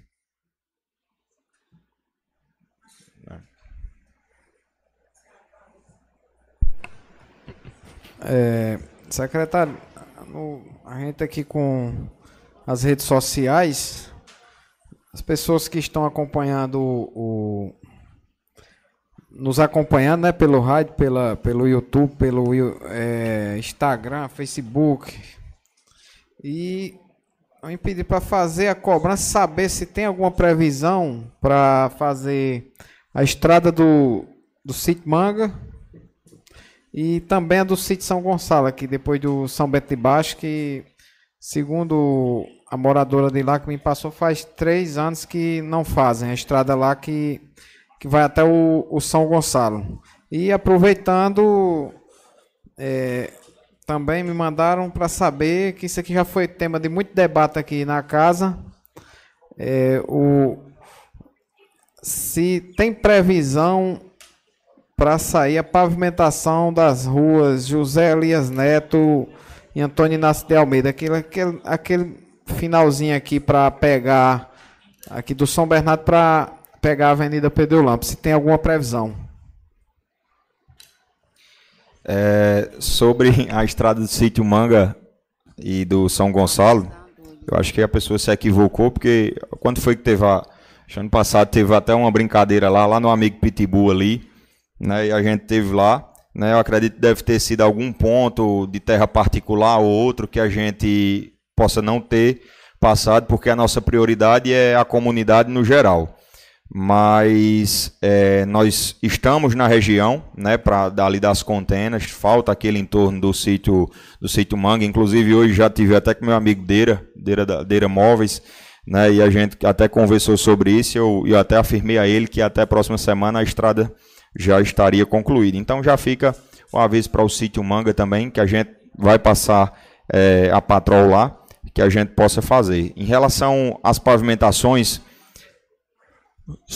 os, dois únicos bairros, vereador Juliano, que nós ainda não temos projeto de pavimentação e execução de pavimentação, na verdade são três, mas aí eu vou, vou englobar só dois agora, porque o terceiro, que é o Vieirópolis, nesse semestre a gente já vai estar iniciando essa obra, é o Dão Silveira e o Bosque do Piranhas. Né, o gestor Jarques aí a gente vai ultrapassar esses 160 mil metros quadrados até o final desse ano, não tenho dúvida, através de muito trabalho a gente vai conseguir. Então, assim, é, para responder a pergunta do ouvinte, nós fazemos pavimentação de acordo com emendas parlamentares ou recursos do IPTU, né? E a nossa, a nossa, o nosso objetivo no, no momento agora é tentar levar pavimentações para o Bosque do Piranhas, né, que são aquelas duas ruas ali próxima à casa Altita da oficina, Dr. Robson, que interliga até o estádio, ali, popularmente conhecido, e também aqui no Dom Silveira, para que a gente possa englobar todos os bairros da cidade de São Bento sendo pavimentados por essa gestão. Então, é, pedir mais uma vez a ajuda de vocês, que com os parlamentares a gente consiga emendas para que a gente possa fazer essa pavimentação e a gente possa tentar o máximo de, de, de estradas e avenidas é, pavimentadas. Para mim é até bom, porque nesse período pós-chuva é, diminui um pouco o trabalho de recuperação de estradas não pavimentadas.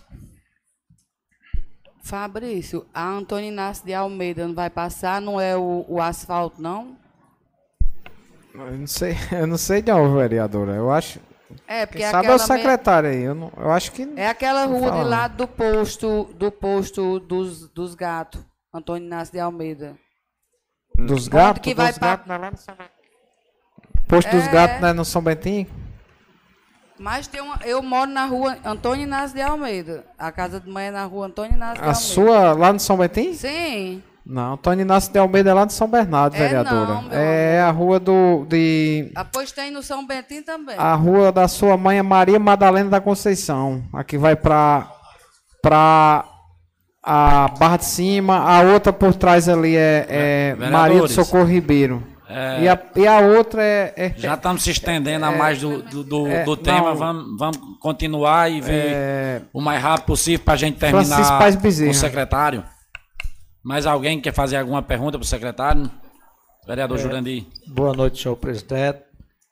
em nome do presidente Macaroni, eu quero cumprimentar todos os colegas ao capitão Fernando Galindo, que se encontra mais uma vez nessa casa, nos prestigiando, e agradecer a todos os ouvintes e a população em geral e a todos que estão aqui na galeria da casa. É, minhas palavras, é, secretário Rodolfo, vai ser poucas, né? Porque muitas das perguntas que eu ia fazer já foi feito pelos meus colegas. Eu queria só que eu ia pedir para você falar sobre as passagens molhadas da Vai do Poço, como você já falou. Eu creio que vai ser breve esse, essa reforma, que está precisando urgente lá.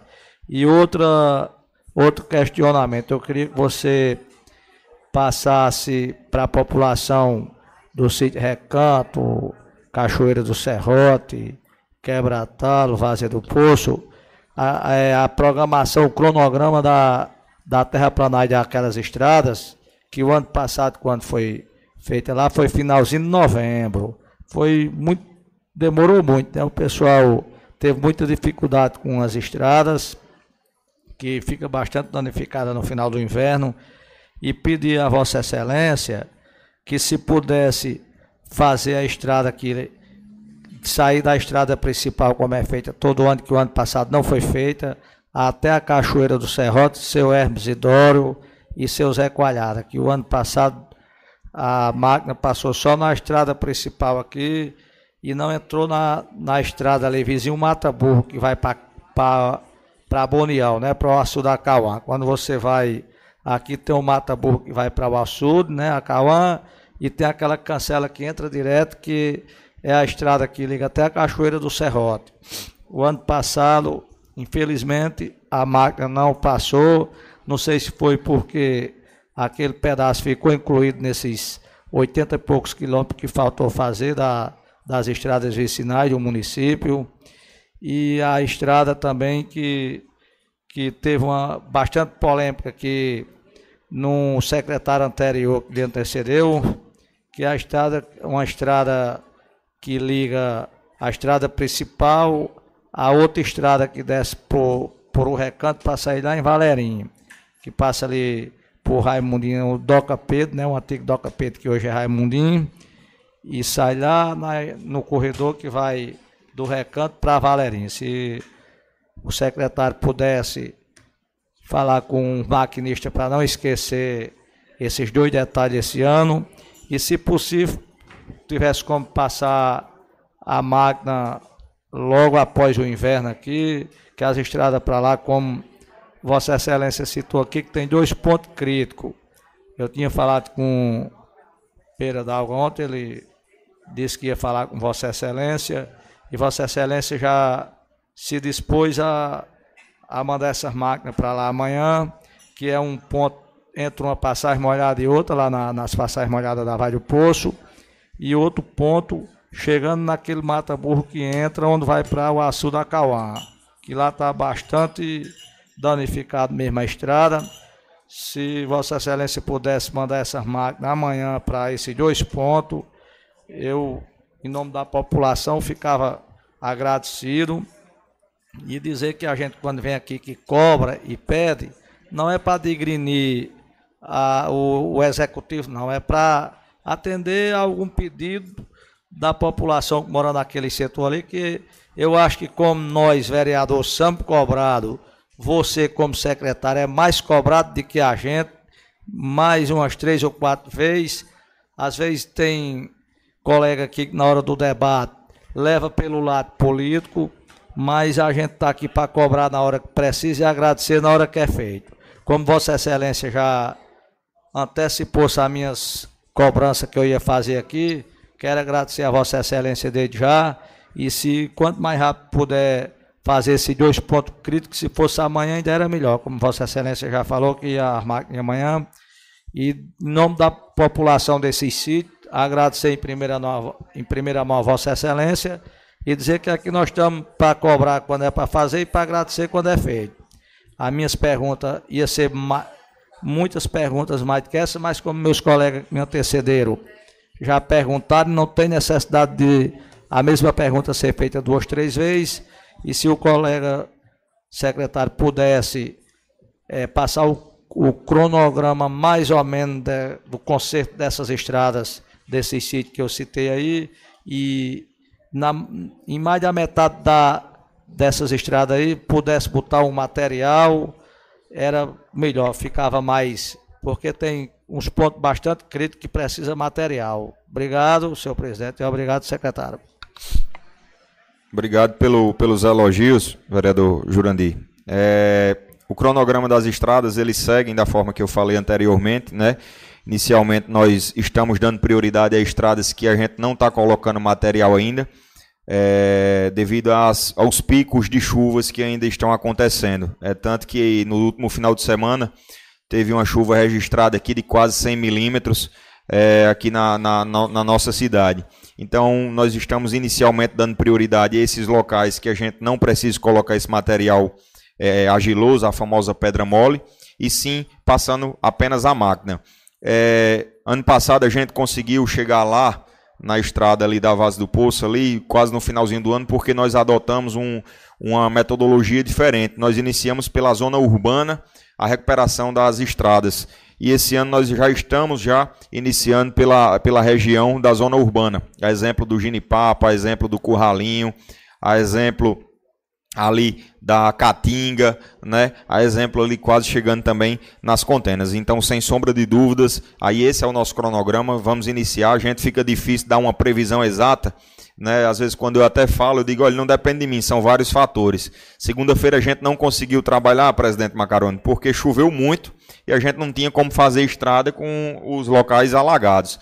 E quando foi ontem, a gente nos, nos deparamos com o operador da máquina com a virose de atestado. Né? A gente, eu conversei com ele hoje e ele disse que amanhã, se tiver meia boca, vai para a gente conseguir dar celeridade nesse serviço. O nosso intuito é que a gente consiga finalizar essas estradas, todas elas da zona urbana ou da zona rural, até meados aí de julho, agosto, para que a gente possa dar essa tranquilidade. Depois a gente fique só fazendo a recuperação e a manutenção dessas estradas.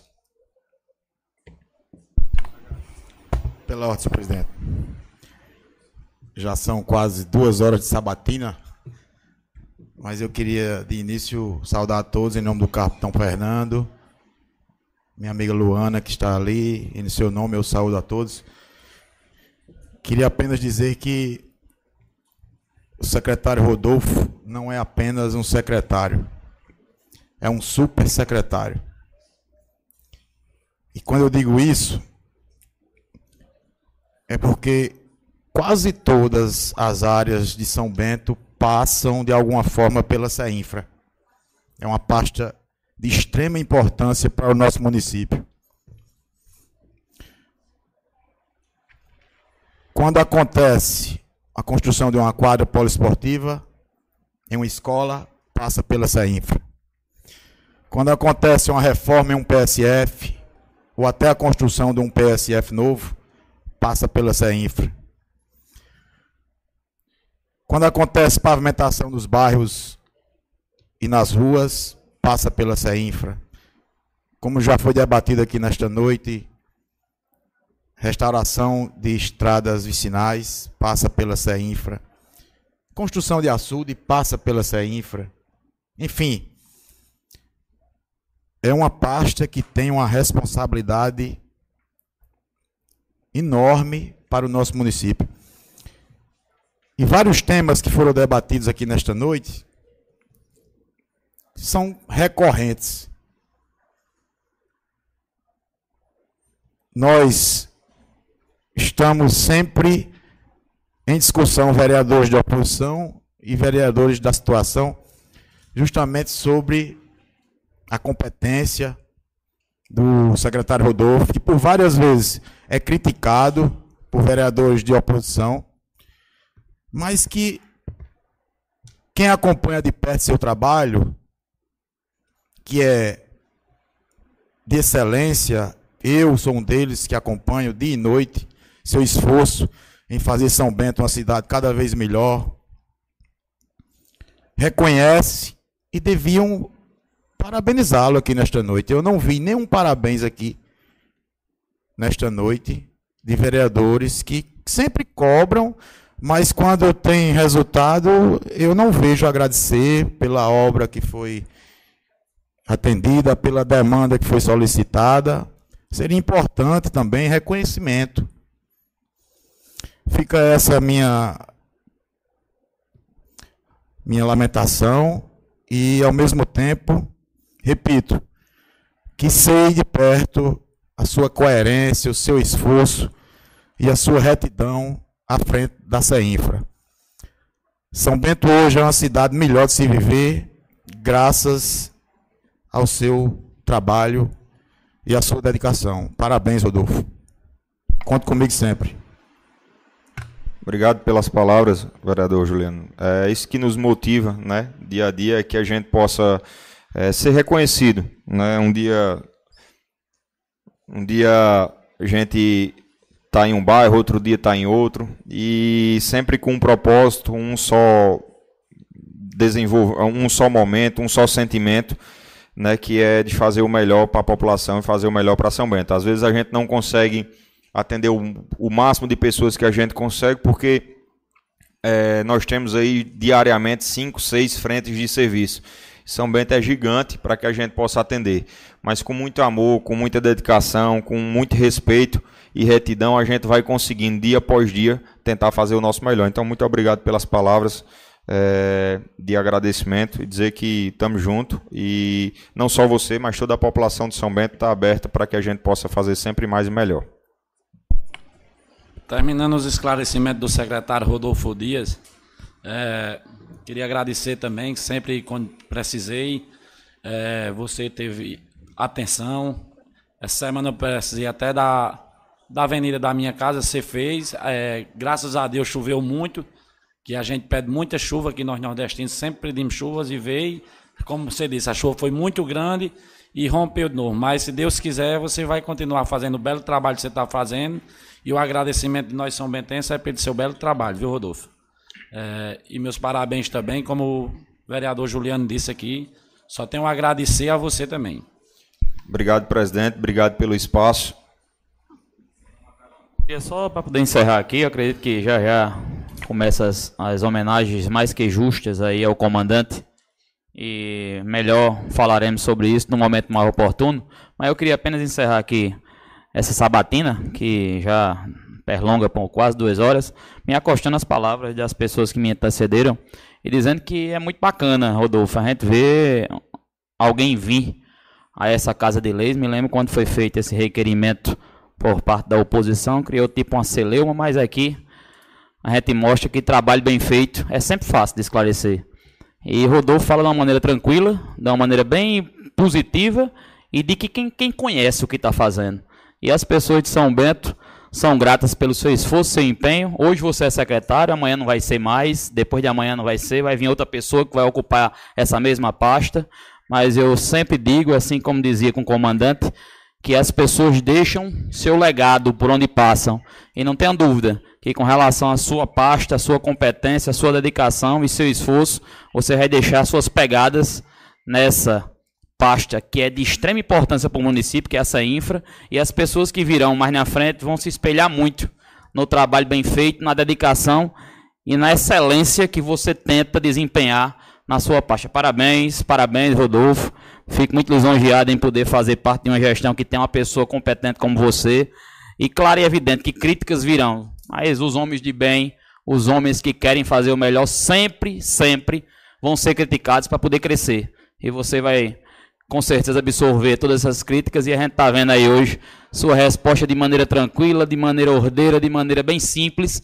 E o povo de São Bento, que conhece o trabalho que vem vigorando na cidade de São Bento, com essas palavras que você fala, entra no ouvido, de, no ouvido deles como se fosse música, porque sabe que a atuada daqui para frente é trabalho, trabalho, trabalho. Parabéns pela competência em sua pasta. Obrigado, vereador Josué. É gratificante ouvir isso. Eu sempre costumo dizer, eu sou engenheiro civil de formação, né, estou secretário, estou secretário porque é um, algo momentâneo, mas eu costumo dizer sempre aos meus colegas, aos meus amigos, aos funcionários da secretaria, que tudo que a gente faz, isso aqui é passageiro. A única coisa que não é passageiro nessa vida é a forma como nós tratamos as pessoas e como nós atendemos os, os seus pedidos. Então, essa é a nossa vontade, é sempre fazer mais, sempre fazer melhor, sem distinguir nem A, nem B, nem cor, nem, nem classe social, financeira. Então, o intuito da gente é sempre fazer mais e melhor. E já para finalizar, é, presidente é, e a todos aqui, dizer que é um prazer enorme, mas eu queria é, iniciar esse finalmente dando um parabéns especial a todos os garis do Brasil né, que teve ontem o seu dia memoramento comemorado no, no, no país, né, uma função de extrema importância, eu fiz questão de falar para todos o quanto é importante o serviço daqueles e que estão diariamente, sol, chuva, sobre frio, sobre calor, sobre feriado ou não. Então, parabéns a todos os garis, vocês são extremamente importantes para o desenvolvimento de seja ela qual for a cidade e vocês merecem muito respeito e muito conhecimento. Então, fica aqui as minhas palavras de gratidão a vocês por sempre tentar dar o melhor pela cidade. Um resumo da, da secretaria. Aí, é, eu acho que a gente conseguiu falar de tudo. Só esse ano nós já conseguimos mais de 280 solicitações de esgotamento sanitário já atendida. Então é muita coisa.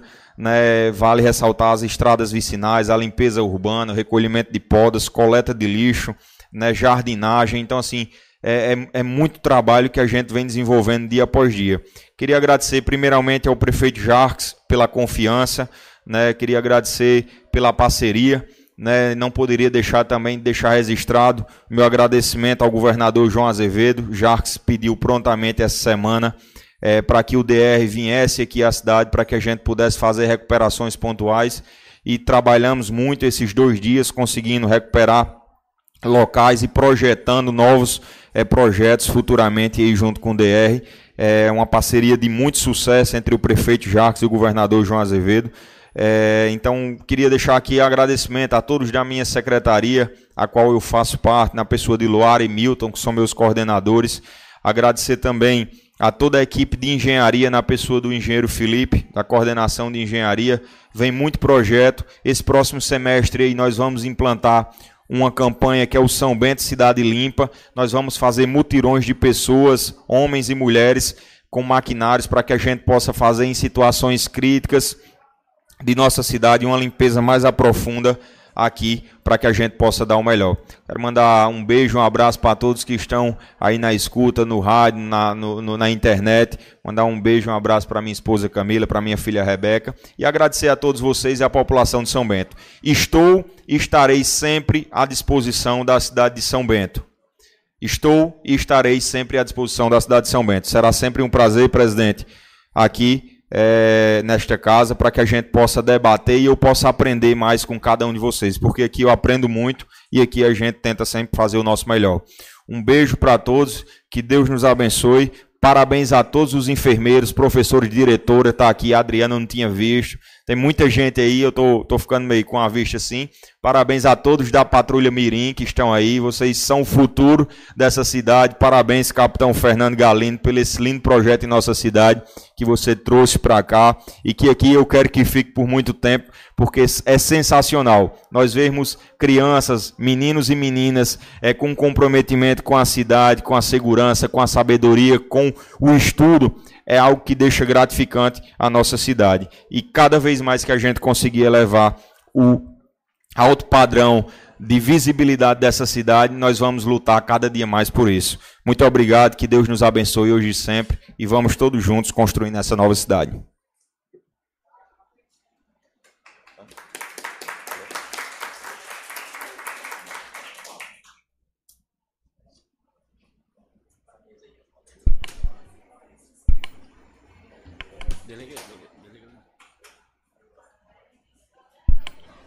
Queria deixar os agradecimentos mais uma vez, secretário, que mais vezes você venha nessa casa de lei, dar informação a todos São Bentenses.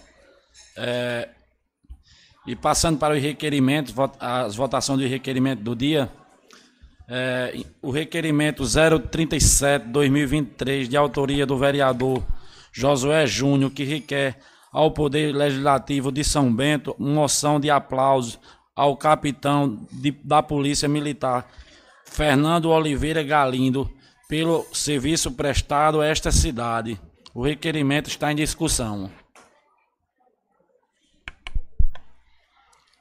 Presidente, demais vereadores, público presente, meninos e meninas da Patrulha Mirim, policiais militares que aqui se encontram, em nome do meu amigo São Bentense, por merecimento, meu amigo Capitão Fernando Galindo, a todos que nos assistem nesse momento, colegas vereadores, público de casa e a todos que acompanham essa sessão, que hoje, graças a Deus, está com casa cheia, casa do povo, com o povo na casa. É isso que a gente precisa sempre, presidente. Bem, Eu acredito que isso aqui é um requerimento unânime dos vereadores, companheiro. Quando nós imaginamos apresentar isso aqui, não tenha dúvida que nossa finalidade, nosso maior objetivo é prestar uma homenagem. E eu digo sempre, e eu estava rememorando algumas coisas que eu já tinha lido em minha, em minha vida, até porque a gente sempre lê e sempre fala algumas coisas, e eu me recordo de algo que alguém tinha me dito ou eu tinha lido em algum lugar, quando se fala em legado, que eu falava aqui agora com Rodolfo Dias, dizendo que o legado dele vai ficar para os próximos secretários que porventura virão ocupar o seu lugar. E pensando nisto, eu me lembro de algo que alguém já me disse, eu já li, como tinha dito aqui, de legado. E alguém me dizia que o legado de um homem não é aquilo que ele faz para as pessoas. E o legado do homem é aquilo que ele faz nas pessoas. Então acredito que o que você fez aqui em São Bento, comandante, isso não é missa de corpo presente, isso não é nada que eu esteja dizendo que seja fora do normal, mas o que você fez aqui fez algo não que melhorou apenas a vida das pessoas, fez algo que melhorou as pessoas, que é isso que é importante na sociedade. E o exemplo mais claro do mundo é a Patrulha Mirim, que nós vemos aqui com crianças que sentem o orgulho de vestir uma farda da Polícia Militar, bater no peito e dizer que é da Patrulha Mirim, isso, é de, isso disso nos arrepia, isso nos deixa muito emocionados, lhe digo sem medo de errar. E essa moção de aplausos que hoje apresentado por minha pessoa, fico muito feliz em poder apresentar, mas eu creio que isso é um sentimento de todos os vereadores que aqui estão. Até porque, por onde nós andamos, por onde nós visitamos, onde nós temos a oportunidade de falar, temos que a figura de capitão Fernando Galeno, que será sempre lembrado, não tenha dúvida com relação a isso. Você passou e deixou marcas, marcas do bem na sociedade de São Bento. Mas a sua figura criou algo que em São Bento precisava muito, que era romper o obstáculo, romper a barreira, sociedade polícia militar. A polícia militar nunca teve tão próxima do povo como foi próxima na sua gestão. Isso eu não tenho dúvida e não quero desmerecer de forma nenhuma os outros que virão pela frente. Quero e torço muito para que o novo comandante, doutor capitão Rodrigo Cândido, também faça o seu papel, faça a sua gestão e consiga sempre ser melhor do que antecedeu. Eu acho muito difícil isso acontecer, mas eu torço muito que isso aconteça.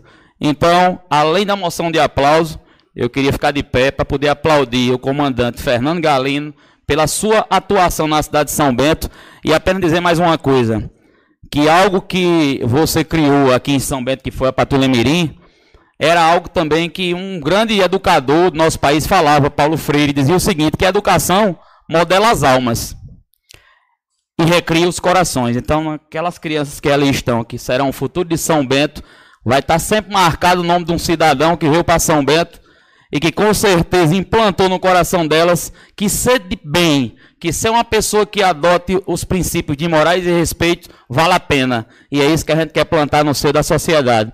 Então, essa moção de aplauso, Fernando. Comandante Fernando, Capitão Fernando. É com muita alegria e com muita honra que essa Câmara de Vereadores propõe isso e que com certeza aplaudiremos de pé no momento que for aprovado, em homenagem à sua participação e à sua passagem, que é foi uma passagem rica e que deixou marcas de bem na nossa sociedade. Então, Parabéns, parabéns, parabéns, comandante. O requerimento continua em discussão.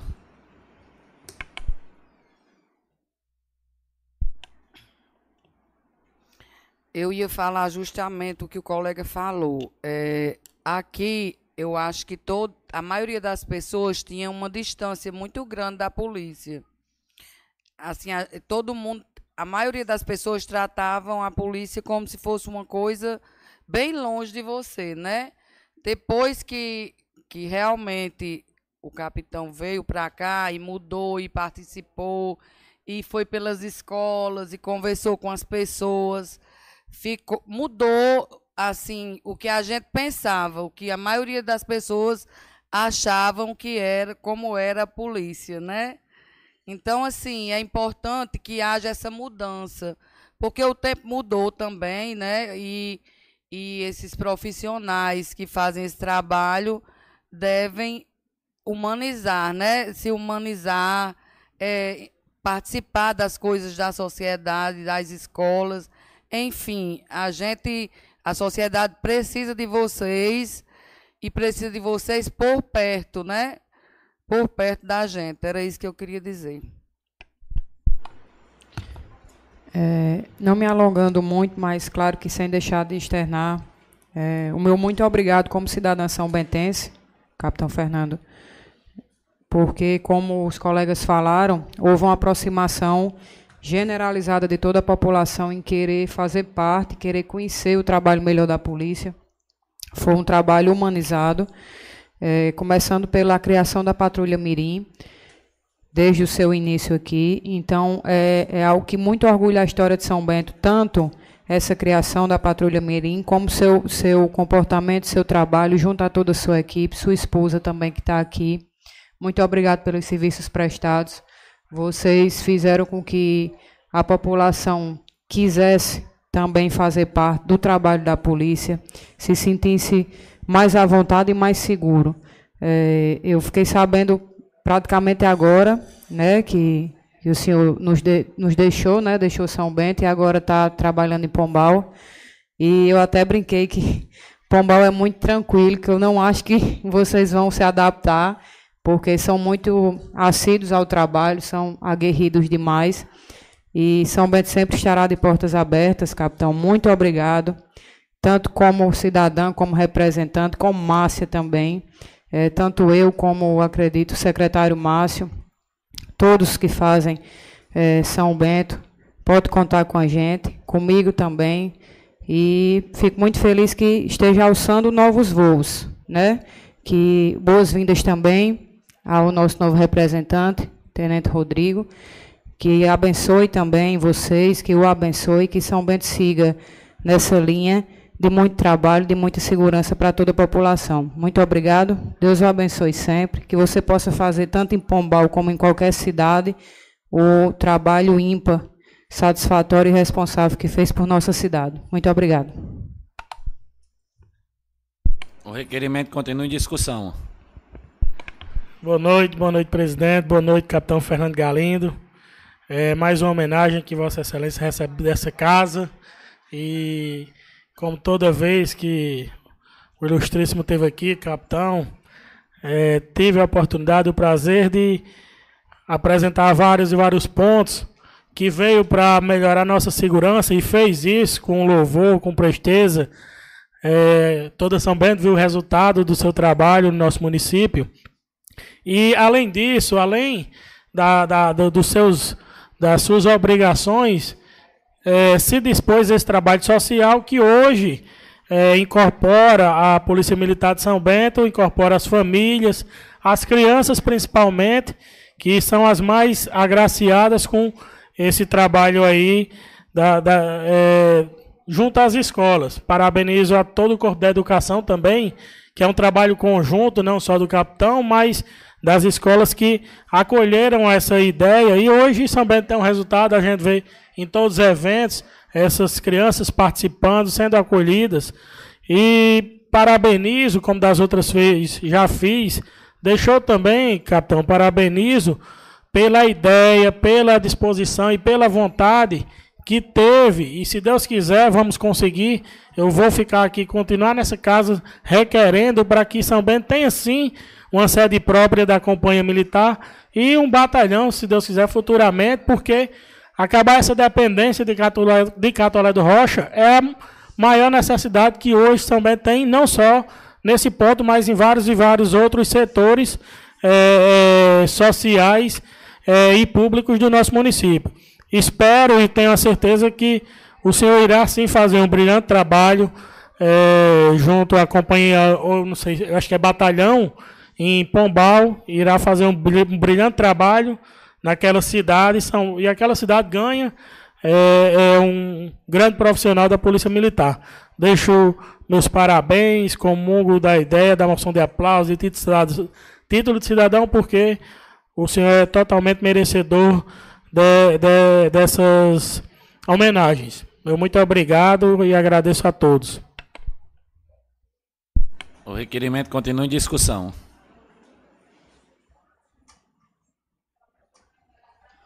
Não havendo mais quem queira discutir, coloco em votação. Quem estiver a favor, permaneça como estão. O requerimento foi aprovado por unanimidade.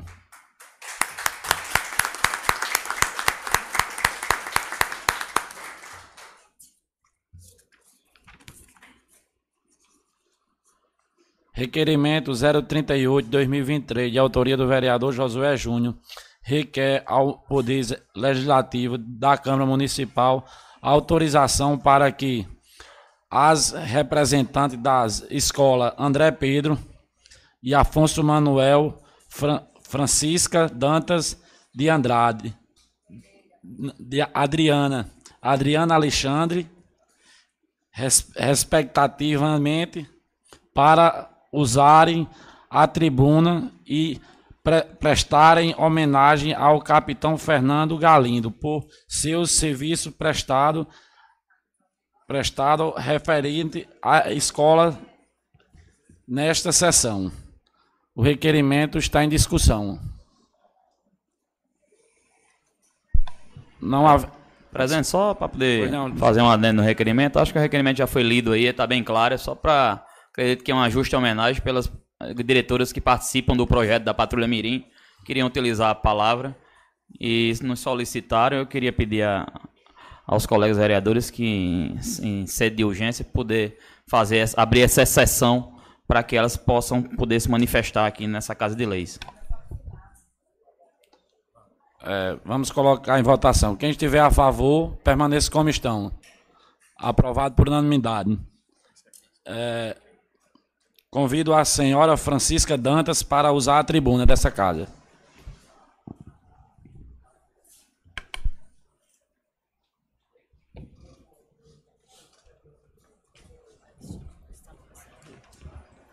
Boa noite a todos. Em nome do presidente desta casa, o senhor Macaron de Suassuna, saúdo todas as autoridades e demais presentes. O capitão Fernando trabalhou em São Bento orientando, colaborando com diversos segmentos da comunidade, desenvolvendo projetos sociais, diminuindo conflitos, gerando sensação de segurança e se aproximando da população.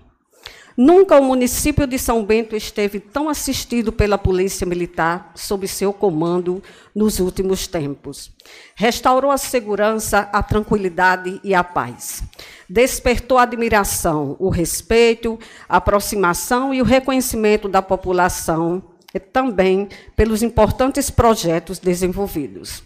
Entre suas propostas, a criação da Patrulha Mirim Solidária, orientada pelo capitão, em parceria com a Prefeitura Municipal e Secretaria de Educação, nas pessoas do prefeito Jarques e secretário Raimundo Maia. O projeto prosperou imensamente na escola André Pedro, com a implantação da Patrulha Mirim Solidária, que visava a socialização cidadã de crianças e adolescentes. Nossa escola se mostrou continuamente mais harmônica, os referidos jovens, dos quais muitos se punham vulneráveis econômicos socialmente, receberam impulsos para progredir em seus objetivos de vida e puderam encarar a Polícia Militar São Bentense como uma aliada diante das adversidades. Ademais, a idealização de outros projetos, como Criança Feliz e Natal Sem Fome, mostraram-se também como atos de altruísmo de Capitão Fernando, ao qual dedicamos total estima e apreço, além de admiração eterna ao seu trabalho. Com tal profissional em cargo, a cidade das redes pôde prosperar em viés da segurança pública e ainda mais em empatia e humanidade. Sentiremos muito a sua falta. A Escola André Pedro expressa, portanto, a afirmação máxima Capitão Fernando foi, é e será um grande amigo da comunidade. Muito obrigada. E aqui, encerrando a homenagem da Escola André Pedro, quero convidar a nossa diretora, Luana Régia, para fazer a entrega da comenda ao capitão Fernando.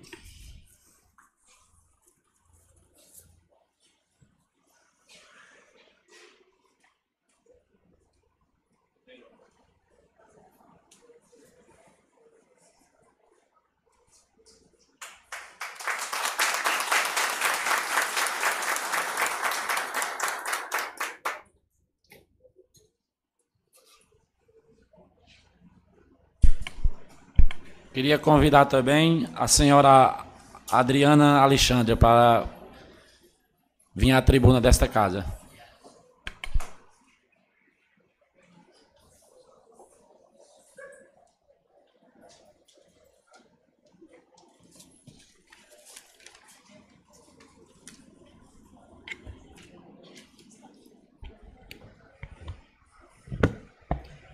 Boa noite a todos e a todas. Gostaria de iniciar minha fala saudando a casa em nome do presidente da Câmara, na pessoa de Macarão de Suassuna, onde saldo os demais vereadores. Em nome de Dágila Duta, minha colega de trabalho, saldo as demais colegas da classe da educação.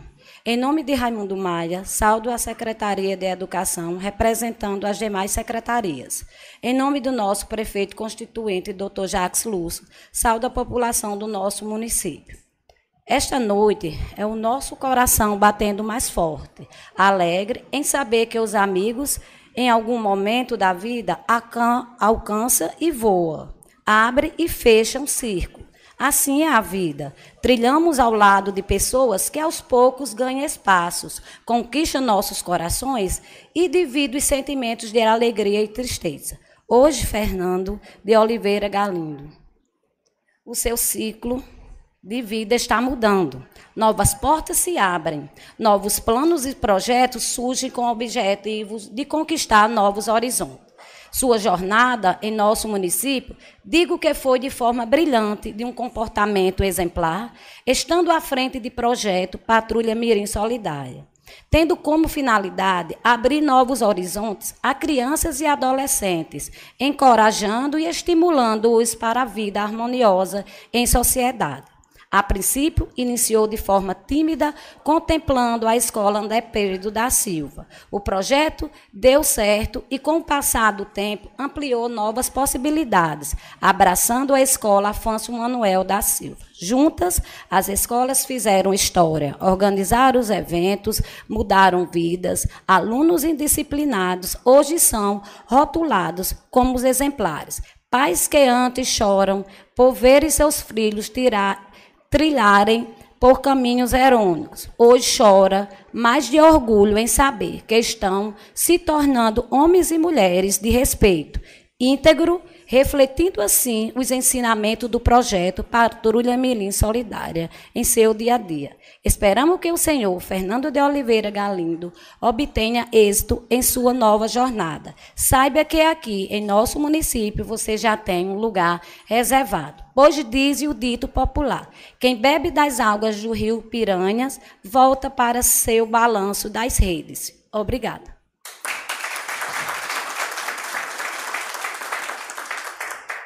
Para entregar a comenda, gostaria de convidar a Dágila Dutra ao capitão Fernando.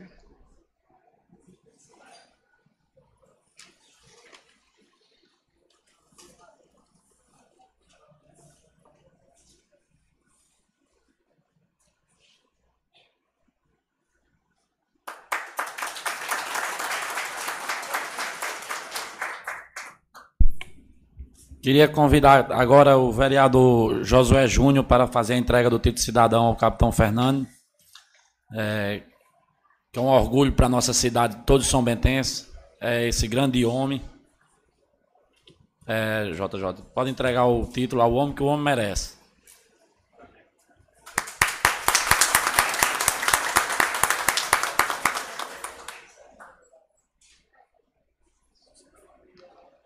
E assim faculto a palavra para o capitão dar seus agradecimentos a todos os São também agora.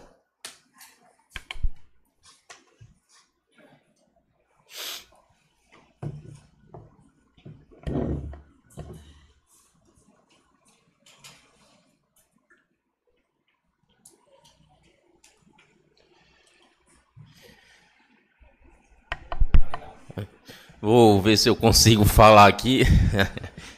Mas é um momento né, muito especial, porque além de ser agraciado né, por, por essa moção de aplausos, né,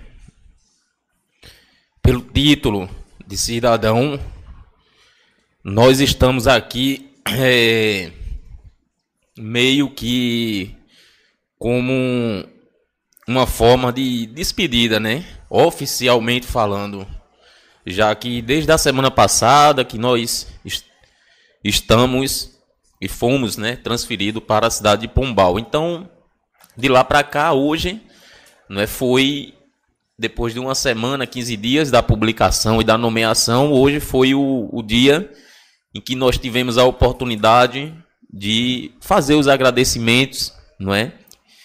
Então, é, de certa forma, foram cinco anos, né, que acaba é, acabou envolvendo muito, não é, a minha família, a minha pessoa, com cada um aqui dos senhores e das senhoras.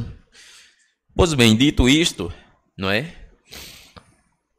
Eu quero aqui, é, primeiramente, desejar boa noite a todos e a todas. né? Meus cumprimentos ao excelentíssimo senhor vereador Margarone Suassuna, aos demais representantes da mesa, Magin- Massinha, não é, grande vereadora, Juliano, né,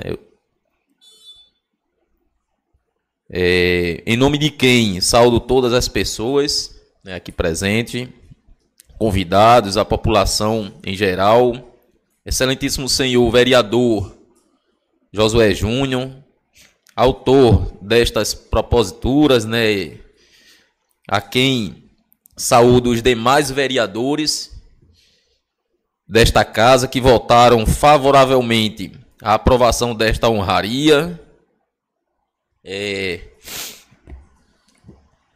excelentíssimo senhor Cabo Pereira, não é? Aqui aqui saúdo os militares daqui da terceira CIA, grande amigo, parceiro, Luana, é, Francisca, Dágila, né? E Adriana, parceiras da educação, da escola, das escolas, Afonso e André Pedro.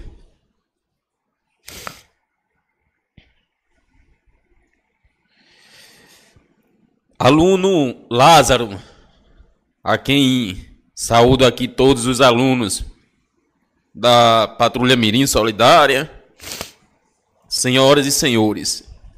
Inicialmente, gostaria de fazer um grande agradecimento especial à minha querida esposa, Andresa Galindo, amiga, companheira de todos os momentos, mulher aguerrida, de fibra, mulher sertaneja. Aos meus queridos e maravilhosos filhos, Fernando Filho, Fernanda Sara, Giovana Galindo, sendo todos vocês grande motivo e razão do meu viver. Quero dizer a todos, os senhores e senhoras, que receber o título de cidadão são bentense, são bentense é motivo para mim de muito orgulho e satisfação. Sinto-me, vereador, senhor presidente, profundamente honrado e bastante envaidecido e lisonjeado com essas honrarias. Sou realmente, Luana, um homem privilegiado. A minha emoção não me deixa mentir. Se talvez chegássemos aqui e não falasse mais nada, já seria suficiente para transmitir através de gestos e, minha emo- e através da minha emoção tamanha satisfação e honra, senhor presidente. É impossível deixar de nutrir o sentimento de amar que tenho por é impossível deixar de nutrir o sentimento e amor que tenho por esta cidade, que acolheu a mim no início de 2017, quando aqui chegamos, e posteriormente a minha família, minha sogra, meus filhos, meados de 2021. Aqui prestamos, Francisca, como você bem falou, relevantes serviços e contribuições sociais, operacionais, relacionadas à atividade policial. Chegamos com o desígnio de compor um efetivo da terceira CIA, pertencente ao 12º Batalhão,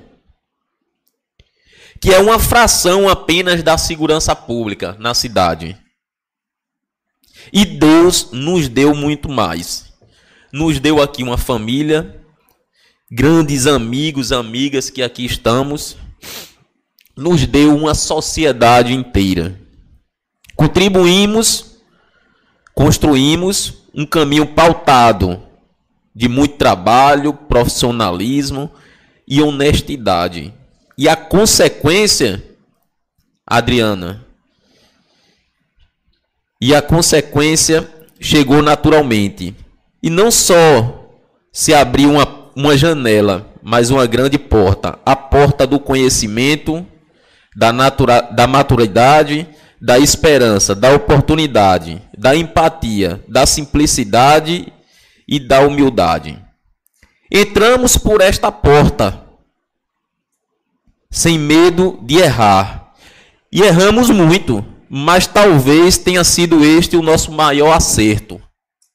Como diria Betinho Vieira, pensador, não arriscar com medo de errar, talvez não seja nunca aprender com as oportunidades da vida.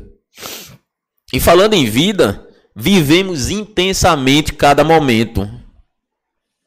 Realizamos grandes operações, prisões, confrontos policiais, perseguições.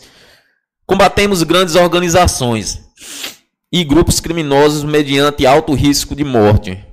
Muitas vezes em defesa e a seara de alguém ou algo que nem conhecemos.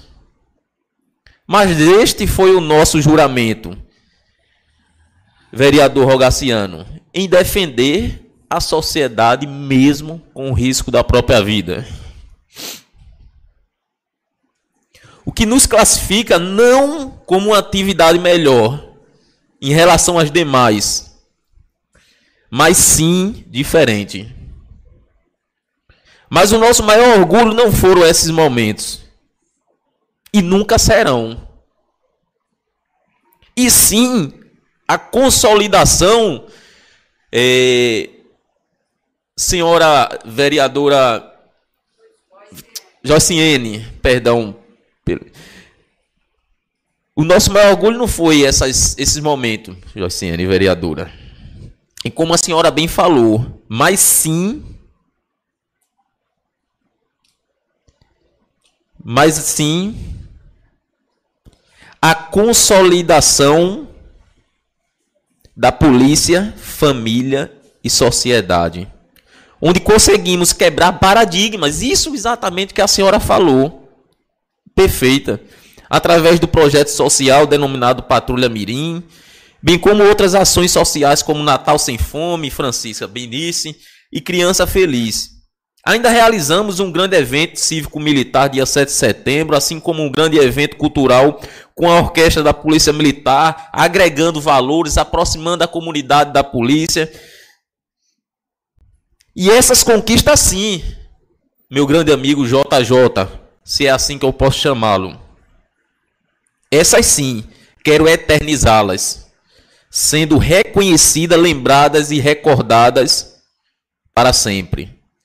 Vale ressaltar que estas conquistas na cidade de São Bento não aconteceram por um passe de mágica ou exclusivamente por méritos individuais. Cheguei onde estou graças às pessoas que estiveram comigo. Francisca, Luana, Chaguinha, Doutor Iago e tantos outros que se preocuparam apoiaram, estiveram presentes nos momentos tristes e alegres. Pessoas que se tornaram referência. que, como uma bússola, me orientaram quando eu estava perdido. Recebo esta honraria e homenagem com muita humildade, simplicidade e absolutamente consciente que a conquista não foi apenas fruto de meu esforço, mas da participação de todos aqueles que contribuíram para o meu sucesso profissional, pessoal e social. Certamente, o nobre amigo vereador Josué Júnior não poderia ter proposto tal honraria junto aos seus pares que aqui se encontram para ser aprovado o referido título se minha família, amigos e a população não tivesse contribuído para a formação de um bom conceito ao meu respeito. Aos nossos homens e mulheres policiais militares fica registrado o meu respeito pela contribuição que deram. Foram um verdadeiro time, formando um verdadeiro time, onde todos jogaram com garra, fibra e união, onde cada um conseguiu cumprir com a sua missão. Registrando também nossa fiel parceria junto aos outros órgãos e instituições, como Ministério Público, Prefeitura Municipal de São Bento, Câmara Municipal de São Bento, OAB, classe empresarial.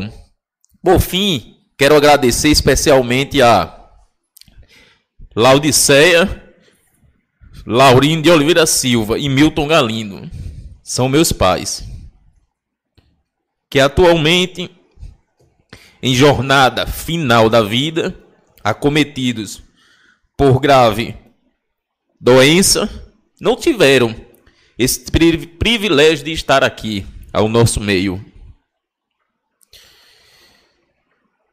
E comparecer a esta importante honraria e solenidade, que sem dúvidas seria motivo de orgulho para eles e satisfação mas nos deixaram e nos deixa grandes ensinamentos de vida, a superação, lealdade e coragem. Assim sendo, esse título cela de vez minha trajetória e relação com a capital mundial das redes, São Bento, sendo sem dúvida a melhor cidade para se viver. Aqui fui promovido a capitão, fui projetado a nível estadual através do reconhecimento e do trabalho, conhecido como comandante da mais importante cidade do sertão paraibano, sendo hoje minha cidade, se eu posso dizer, natal, onde resido com minha família e convivo naturalmente em sociedade. E agora, sendo reconhecida através desta casa, que representa a vontade do povo pelos relevantes e importantes serviços prestados. Assim sendo, como não poderia ser diferente, em apreço a todos e a todas, fica registrado como o maior símbolo de respeito e saudações do meio militar aos são bentenses minha fiel continência. Obrigado, meu Deus. Segundo Timóteo 4, Combati um bom combate, acabei a carreira, guardei a fé. Boa noite a todos.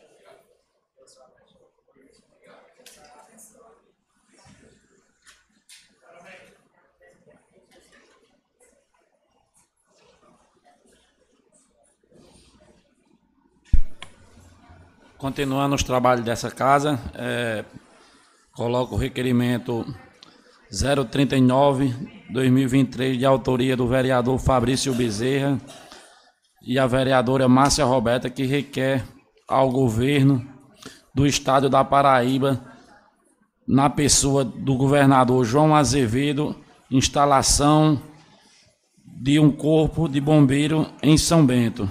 O requerimento está em discussão. É, depois de uma honrosa homenagem e um sincero discurso do capitão Fernando, a gente dá continuidade aos trabalhos dessa casa. É, esse requerimento acabou que, coincidentemente, tanto eu como o colega Fabrício fizemos o pedido a representantes diferentes da Câmara, então resolvemos pelos dois unirmos o mesmo requerimento, trazendo aqui essa casa. Essa semana foi feito um pedido e noticiado é, que o secretário de articulação, Márcio Roberto, fez um requerimento pedindo ao então nosso governador João Azevedo, que tanto trabalha por São Bento, por nossa região, a instalação de um corpo de bombeiros na nossa cidade. Não é segredo essa necessidade, também não é de agora. Infelizmente, é, ainda não tivemos êxito quanto a essa proposta no passado, mas como unidos podemos mais, somos mais fortes. E agora eu agradeço o pedido do secretário Márcio Roberto. Torço também para que o então governador João Azevedo, que repito, que tanto fez e faz por São Bento e região, também se acoste a esse pedido tão merecido na nossa cidade. Todos aqui têm lembrança de vários casos que já foi acometido aqui em São Bento, uns até recente, com óbito, né? Perdemos São Bentenses, perdemos amigos. E por isso muito válido o pedido do secretário, como também o nosso aqui na Câmara. Por isso peço que os nobres vereadores eh, também sejam favoráveis, já que é algo que vai fazer de São Bento mais segura, como também a nossa população e até mesmo as cidades mais próximas aqui, já que o, o que nós temos aqui de, de mais rápido se encontra em Catolé do Rocha. Então fica aqui o meu pedido e obrigada. O requerimento está em discussão. É, eu vou comentar. É, é, há muito tempo São Bento precisa de um corpo de bombeiros. Muita gente já teve pre prejuízo porque a gente, principalmente quando antes, quando a gente tinha mais fábricas de rede, qualquer coisinha o pessoal perdia, o fio perdia, perdia tudo e não tinha nem por quem chamar, né? Às vezes era a população que que fazia o serviço. É, Faz uns três anos que lá em casa pegou fogo no mato seco. Aí Chaga Gato ligou para o Corpo de Bombeiro em Catolé. Eu sei que esse Corpo de Bombeiro nunca chegou. Ainda estou esperando. Se fosse para ele chegar, tinha, tinha tocado. Se fosse para esperar por ele, tinha pegado fogo na casa, em tudo, até no posto do homem. Então, é muito importante, né, que parabenizo por, por essa iniciativa de trazer o Corpo de Bombeiros. Fico feliz por isso.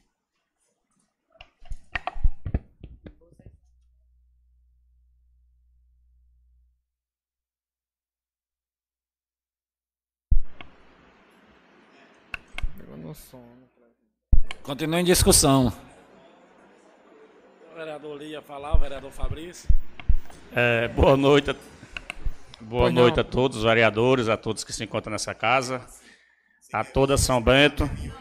É, quero comentar a respeito disso aí, que São Bento é uma cidade industrial, com muitas fábricas de rede que ainda tem ainda. Inclusive, a semana passada teve um incêndio ali na Areia Fina, onde meu irmão foi chamado para ir com a pipa lá. A salvação foi. As pipas tá cheias, porque se tivesse vazio não tinha resolvido não. E mesmo assim, só conseguiu recuperar uma parte só lá do, do que ficou. O resto pegou fogo, então é, eu acredito que, que esse requerimento chegar até lá o governador e, e que nós possa ser atendido aqui. Obrigado. O requerimento está em discussão. É, boa noite novamente a todos, todos os colegas e aos que estão presentes e os que nos ouvem pelas redes sociais da casa. É, o, o, requerimento vi, visa é, justamente o que a população de São Bento é, pleiteia há muito tempo, que é a instalação de uma companhia de corpo de bombeiro aqui em nossa cidade. E os deputados de nossa cidade, Galego Souza, é, fez esse pedido de uma forma formal em agora dia 17 de abril, através de um requerimento 2716 de 2023 e a gente, a Câmara como poder, como representante do povo da cidade de São Bento, está fazendo a parte dela, é, é, apresentando também essa cobrança, esse pedido, esse anseio, esse apelo para que possa é, ser instalado um, um, uma companhia de bombeiros militar em nossa cidade, já que eu vou aqui ler a, a justificativa que o, o deputado Galego colocou em seu requerimento para que possa que pode ser também a justificativa desse nosso requerimento aqui. Vou apenas ler aqui. É, na justificativa do pedido do deputado Galego, ele colocava aqui: São Bento é o município de Sertão Paraibano, é localizado na região geográfica imediata de Catolé do Rocha, distante 375 quilômetros da capital, é um polo industrial com grande produção de redes, mantas e vários produtos têxtil, sendo conhecida como a terra das redes e produzindo mais de 12 milhões de redes por ano. Sua área territorial é de 248 quilômetros quadrados e sua população, conforme a estimativa do IBGE de 2021, é de 34 35 mil habitantes, sendo a 15ª cidade mais populosa da Paraíba. O município de São Bento e região, por se tratar de um grande polo na indústria têxtil, material altamente inflamável, vem apresentando um considerável aumento no número de ocorrências de incêndios, é, afogamentos e acidentes de trânsito, que na sua maioria ceifam vidas na sua maioria ceifam vidas por falta de um atendimento rápido e eficaz. Em virtude da unidade do Corpo de Bombeiro mais próximo, fica instalado na cidade de Catolé do Rocha, a 50 km de distância. Muitas vezes, quando ocorre um incêndio de grandes proporções, o socorro chega a demorar aproximadamente uma hora até o local e a tentativa de controle das chamas fica por conta dos populares que tentam conter o fogo com a utilização de baldes e extintores.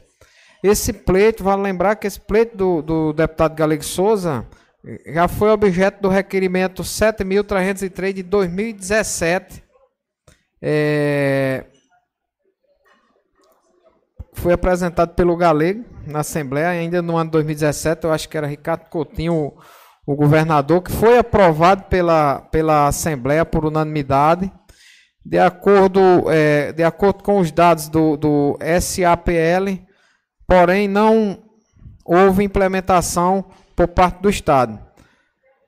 Portanto, se faz imprescindível a adoção de providências objetivando a instalação de uma unidade do Corpo de Bombeiros na cidade de São Bento, uma vez que polariza boa parte da região e certamente em face da proximidade as ocorrências serão controladas com maior celeridade. Assim, solicito a meus nobres pares a aprovação desta propositura. Isso é a justificativa do, do requerimento do deputado Galego.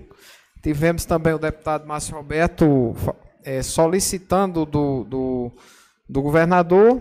A Câmara agora está fazendo a sua parte e Consequentemente, todos unidos, com certeza o, o governador irá olhar com, com um olhar diferenciado até porque a, a, questão política está sendo deixada de lado, já que todo mundo está cobrando, inclusive é, é, o prefeito e, e, os deputados, vereadores, e com certeza eu creio que nos próximos meses aí, daqui para o fim do ano ou o ano que vem, essa companhia de corpo de bombeiros será instalada em nossa cidade. Muito obrigado.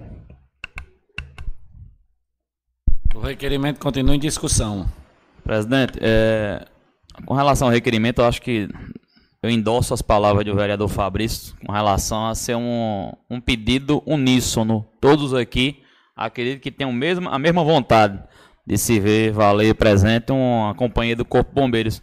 Eu conversando com o companheiro Dedé aqui, eu não sei se os colegas também concordam, acredito que seria interessante, vereador Juliano, vereador Macarone, tentarmos criar uma comissão aqui dos vereadores da Câmara para poder até interagir com o comandante do Corpo de Bombeiros lá em João Pessoa, para poder a gente levar esse pleito mais próximo. Acho que é uma função dos vereadores fazer esse tipo de cobrança e unir essas pessoas que estão envolvidas nesse pleito, que eu acho que é de todos os lados aí.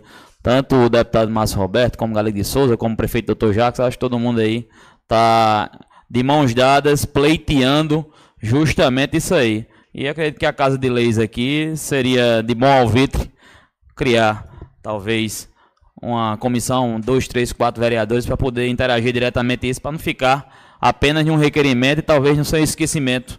Que eu me recordo que teve um requerimento como esse, se eu não me engano, em 2016 ou 2017, até que foi foi Márcio, foi Márcio Roberto que pediu também, não foi naquela época?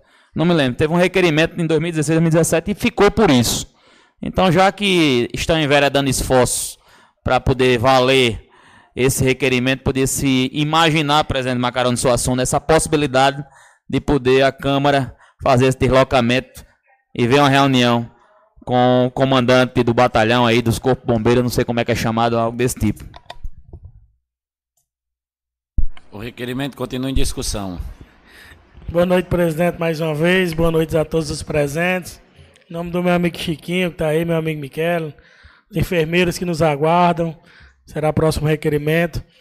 E é, não poderia deixar de parabenizar os vereadores aí que se empenharam na propositura, o vereador Fabrício, a vereadora Márcia Roberta. E graças a Deus, o requerimento já surte efeito. Tivemos aí uma, uma, um requerimento aprovado na Assembleia pelo deputado Galego Souza, uma solicitação aprovada e aceita, acolhida pelo secretário, o deputado Márcio Roberto. Então aqui a gente vê, graças a Deus, o empenho, a união aqui de todos os representantes do município, representantes a nível estadual, junto ao governo do estado da Paraíba, para que consigamos uma coisa que há mais tempo São Bento já deveria ter.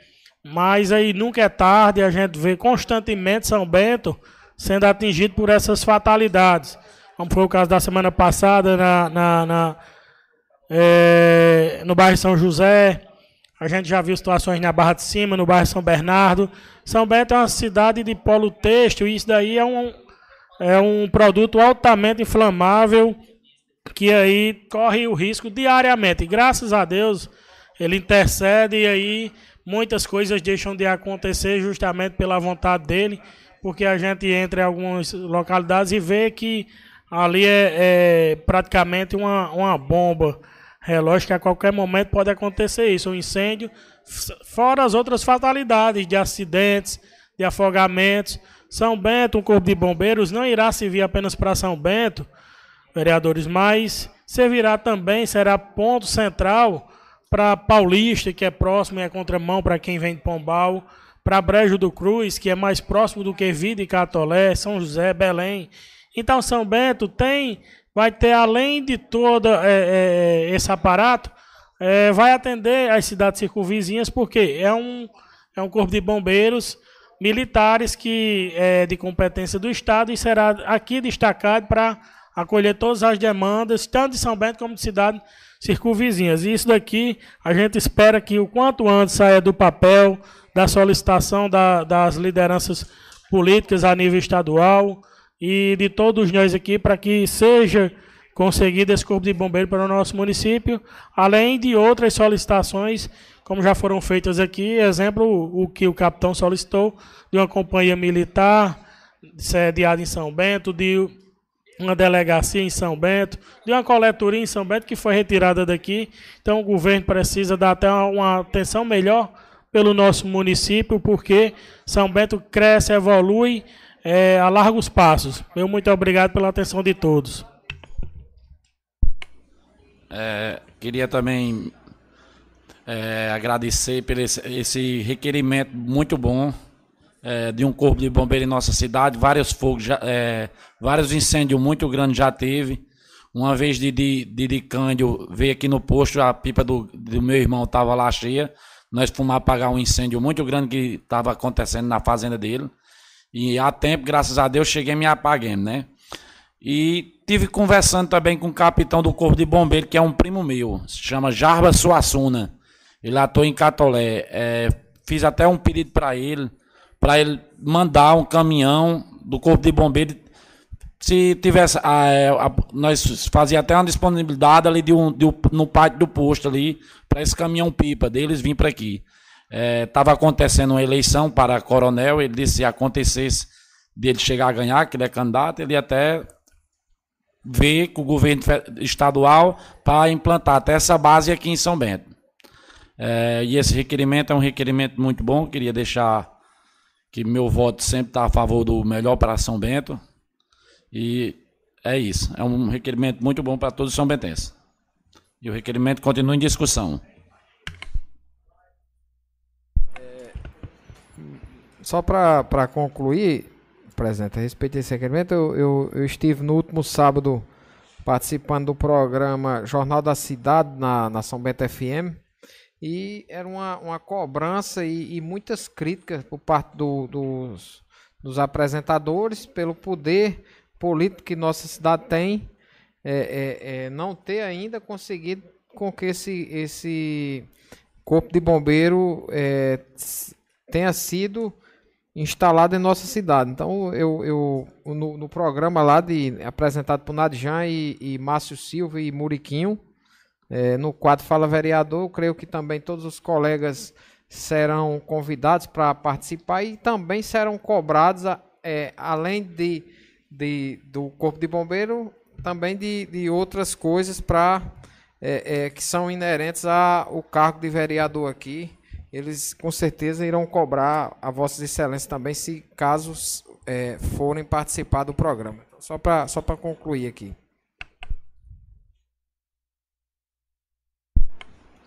Não havendo mais discussão, coloco o requerimento em votação.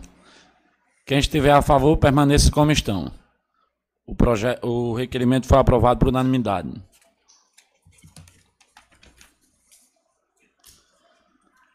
O requerimento 040-2023, de autoria da vereadora Márcia Roberta, que requer ao Poder Executivo do município a limpeza nas laterais da BR que liga São Bento a Paulista, bem como São Bento a Brejo do Cruz. O requerimento está em discussão. É, novamente nós tratamos desse assunto, foi, fez parte da pauta enquanto o secretário de Infraestrutura é, se fazia aqui presente. É um requerimento, um pedido até de, dos ciclistas, de alguns ciclistas, pela limpeza desses roços nas estradas. É, quem pratica, eu já fiz uma época realmente quando está muito alto fica mais mais complicado de pedalar. Temos aqui três ciclistas, né? Eu me retirei dessa, dessa vida por enquanto, mas é, é um, trago um pedido também da, do pessoal. E acrescento também ou a mesma coisa que eu falei do pedido do, das praças, dos canteiros. É, o secretário deixou aqui que até em 15 dias é, haverá essa limpeza. É, então eu peço que os colegas também se acostem ao requerimento e que a gente consiga é, mais essa melhoria aqui, que é um pedido do, do povo, feito pelo povo e pelas melhorias de São Bento. Muito obrigada. O requerimento continua em discussão.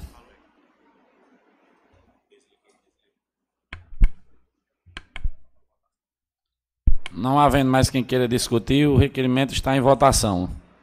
Quem estiver a favor, permaneça como estão. O requerimento foi aprovado por unanimidade.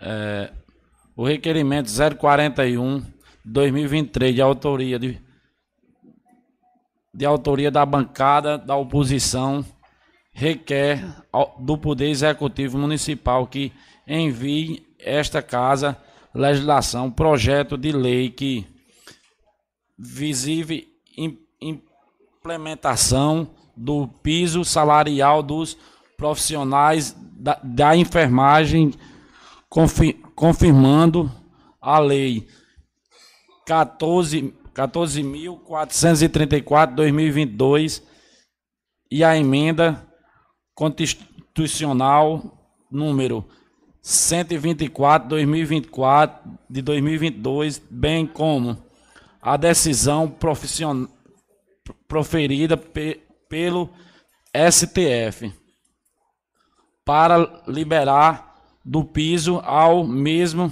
tempo que seja adequada à lei orçamentária anual LDA, LDA, LDA Lua Constitucional número 020 com abertura de, de crédito suplementares tendo em vista os recursos recebidos à, emenda constitucional 127/2022 para efetuar o pagamento do piso salarial dos enfermeiros. Enfermagem. O requerimento está em discussão. É, vereador presidente, com relação a esse requerimento, queria fazer apenas aqui uma observação e uma melhorada aqui, porque colocou o requerimento de autoria da bancada da oposição, mas eu quero dizer que é um requerimento de todos os vereadores. Todos. Essa questão dessa emenda e desse piso salarial, isso é uma batalha de longas e longas datas dos enfermeiros do Brasil, do nosso município. E eu trago uma mensagem do prefeito Dr. Jacques dizendo o seguinte, vereador Juliano. Com o maior prazer, sendo médico, assinarei assim que chegar os recursos nessa, nessa prefeitura, o piso salarial aos enfermeiros, e eles podem ficar despreocupados que receberão essa justa remuneração aqui da Prefeitura Municipal de São Bento. Então, apenas para poder endossar o requerimento feito, dizer que esse requerimento não é apenas da bancada de oposição, é o requerimento de todos os vereadores dessa casa, e eu digo sem medo de errar, está aqui minha prima Catarina, quem saúde os enfermeiros que aqui estão, que se esse projeto vier 10 vezes, eu voto 20 a favor dos enfermeiros, não só do nosso município, mas só do estado e de todo o Brasil. Então essas são as palavras que eu queria fazer com relação a esse requerimento. Pela ordem, senhor presidente.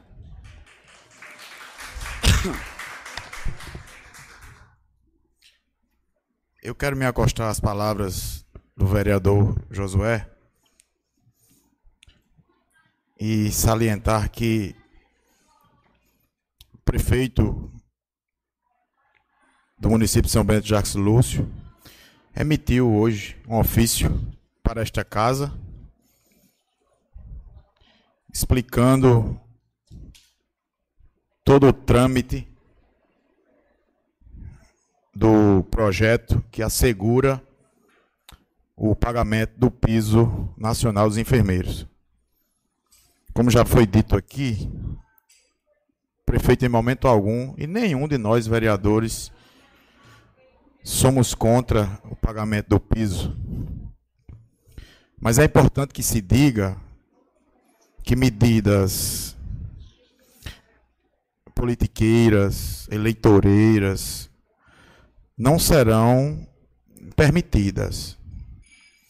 O projeto é importante, mas é preciso esclarecer em sua plenitude todo o andamento de como está hoje a situação do cumprimento da sanção do então presidente Lula, né, que autorizou os municípios a pagarem o piso nacional dos enfermeiros. E por que ainda não iniciamos em São Bento? Eu falo por São Bento porque somos vereadores em São Bento. Acontece que ainda existe uma insegurança jurídica e financeira para que o projeto tenha o início né, do seu cumprimento. Os prefeitos estão preocupados porque o governo federal ainda não repassou em sua totalidade o repasse financeiro suficiente para cada município. Então, vale salientar que a FAMUP, que é a Federação dos Municípios, convocou uma reunião com os prefeitos da Paraíba para o próximo dia 22 em Campina Grande, onde será debatido essa questão financeira e jurídica. Em seguida terá mais uma reunião a nível nacional em Brasília, no próximo dia 30 de maio, para que os prefeitos tenham a segurança de pagar o piso a toda uma grade que cada município compõe. Não adianta o governo dizer pague, o governo federal, sem repassar os recursos em sua totalidade. E eu cito o exemplo de São Bento, porque só aqui em São Bento, uma conta que não é exata, mas eu procurei saber com o procurador do município no dia de ontem, e ele me passava que só em São Bento existe uma estimativa de que o repasse mensal seja aproximadamente de 500 mil reais, para que o executivo consiga cumprir com toda a classe. E sabe quanto foi a estimativa que está lá no quadro para São Bento? Cento e poucos mil. Então, esta casa é importante, o requerimento é. Nós, nós temos que debater em sua plenitude, como eu já disse aqui, esta casa não será contra o pagamento do piso em momento algum. É, um, é uma preocupação nossa que seja cumprida a lei. Mas é importante também que a gente tenha consciência que o executivo só pode mandar para esta casa o projeto quando tiver a garantia na sua integridade dos recursos em sua totalidade. Então, nós somos favoráveis ao pagamento do piso, vale salientar, mas que nós temos que aguardar ainda o repasse em sua integridade do governo federal para o município de São Bento. Que fique isso bem explícito e esclarecido. Muito obrigado. O requerimento continua em discussão.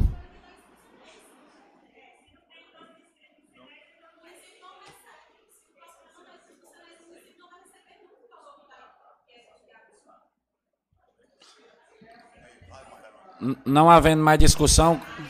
É, presidente. Com a palavra, vereador. Agradeço.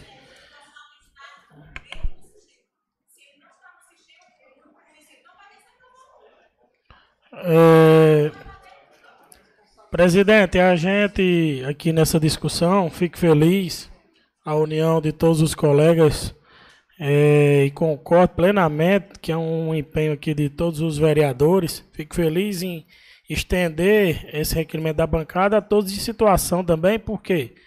Porque é mais um requerimento que a gente traz essa casa para que traga toda uma bonificação a esses profissionais que há anos vêm lutando por um direito deles. Antes desse piso, já vinham lutando por um, por um reconhecimento de plano de carreira, que eu já vi nessa casa, e o governo federal nada mais do que justo ter promulgado essa lei do piso aí, que teve várias e várias discussões, mas essa semana parece que o sol raiou para essa classe, teve é, a portaria do, do Ministério da Saúde com os valores, teve a revogação da suspensão que estava no STF pelo ministro Barroso, teve a sanção do presidente, e a partir de agora é justamente isso. que os enfermeiros, técnicos enfermagem, toda a categoria beneficiada quer. É o projeto via essa casa, foi explicado sim que está tendo algumas incongruências, mas a, a, gente escuta alguns enfermeiros aqui relatando que tem que ter um cadastro, o que NES, salvo engano, foi relatado. É, minha amiga Luci Carla, agradeço a, a, a, até essa explicação aí, eu, eu escutava. E a gente espera que o quanto antes, sim, seja encaminhado essa casa, o projeto, porque vários e vários enfermeiros me procuravam, e eu conversando com colegas vereadores, eles diziam que também eram procurados pela categoria, e a gente está justamente aqui para isso, para que vocês nos procurem, para a gente trazer essa casa, requerimentos dessa natureza, pedindo ao gestor o cumprimento. É, vamos aguardar que teve um ofício relatando toda é, é, a situação. Acredito depois seja entregue cópias aos, aos enfermeiros também, para que os enfermeiros fiquem a par do ofício do município.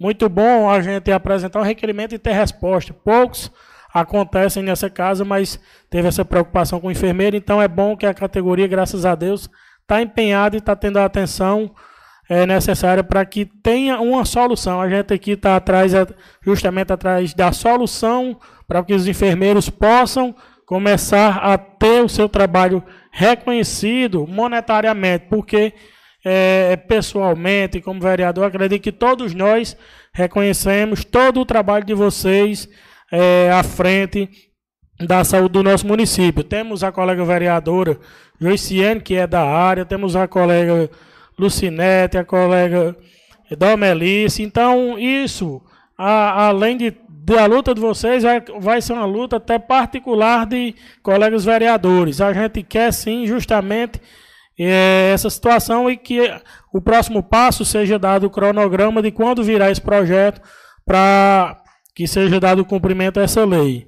A gente põe esse requerimento justamente para que seja discutido, chamado a atenção e seja encaminhado quanto antes o projeto dessa natureza e, mais rápido ainda, esses valores estejam na conta de vocês. O requerimento continua em é, discussão. É, é, presidente, é uma parte, pela ordem, é, a título de informação daquele projeto 016, que foi tanto é, tumultuado na quarta-feira passada, porque as comissões não tinham se reunido, e deu uma polêmica, deu um ibope danado. Ele foi retirado de pauta hoje por quê? Porque teve a reunião das comissões ontem, ficou, ficou tudo acordado. Aí ele não foi para a pauta, que eu estava olhando aqui a ordem do dia. Não tem nenhum projeto na ordem do dia para ser debatido nem votado. Não foi que houve com o projeto 016. Falta de parecer jurídico, vereador. O procurador dessa casa não deu parecer dos projetos, é. não, tem, não teve como botar na ordem do dia. É, porque te, teve uma polêmica danada quarta passada que aí ontem se reuniram e hoje não está na ordem do dia, por isso que eu lhe perguntei e agradeço a resposta. O requerimento continua em discussão. É, presidente, tem, eu estou vendo aqui que tem algumas pessoas da da classe da enfermagem aqui, tem uns que eu conheço, tem Tiago, tem Nadilza, a menina ali eu acho que também, Josefa, tá, Josefa tá aí, tá de máscara, não tá dando para ver direito não. Eu, eu gostaria, presidente, se fosse possível, se algum, algum de vocês pudesse até nos dar um, um esclarecimento a respeito desse, desse que, que, como é o nome, senhora, que a senhora falou que do cadastro que tem Sines, que é, é, o, o, recurso vai, vai vir para o município para pelo baseado pelo que está que tá aqui. O responsável por fazer esse cadastro, não, a senhora não sabe quem é, se é Sim, não, tendo responsável que eu digo, se é a prefeitura, se é o próprio, se é o próprio é, é, Sim, a secretaria, não é o, o, o, o enfermeiro profissional, né? No caso. Você sabe o número de, de que tem que tem? Porque a gente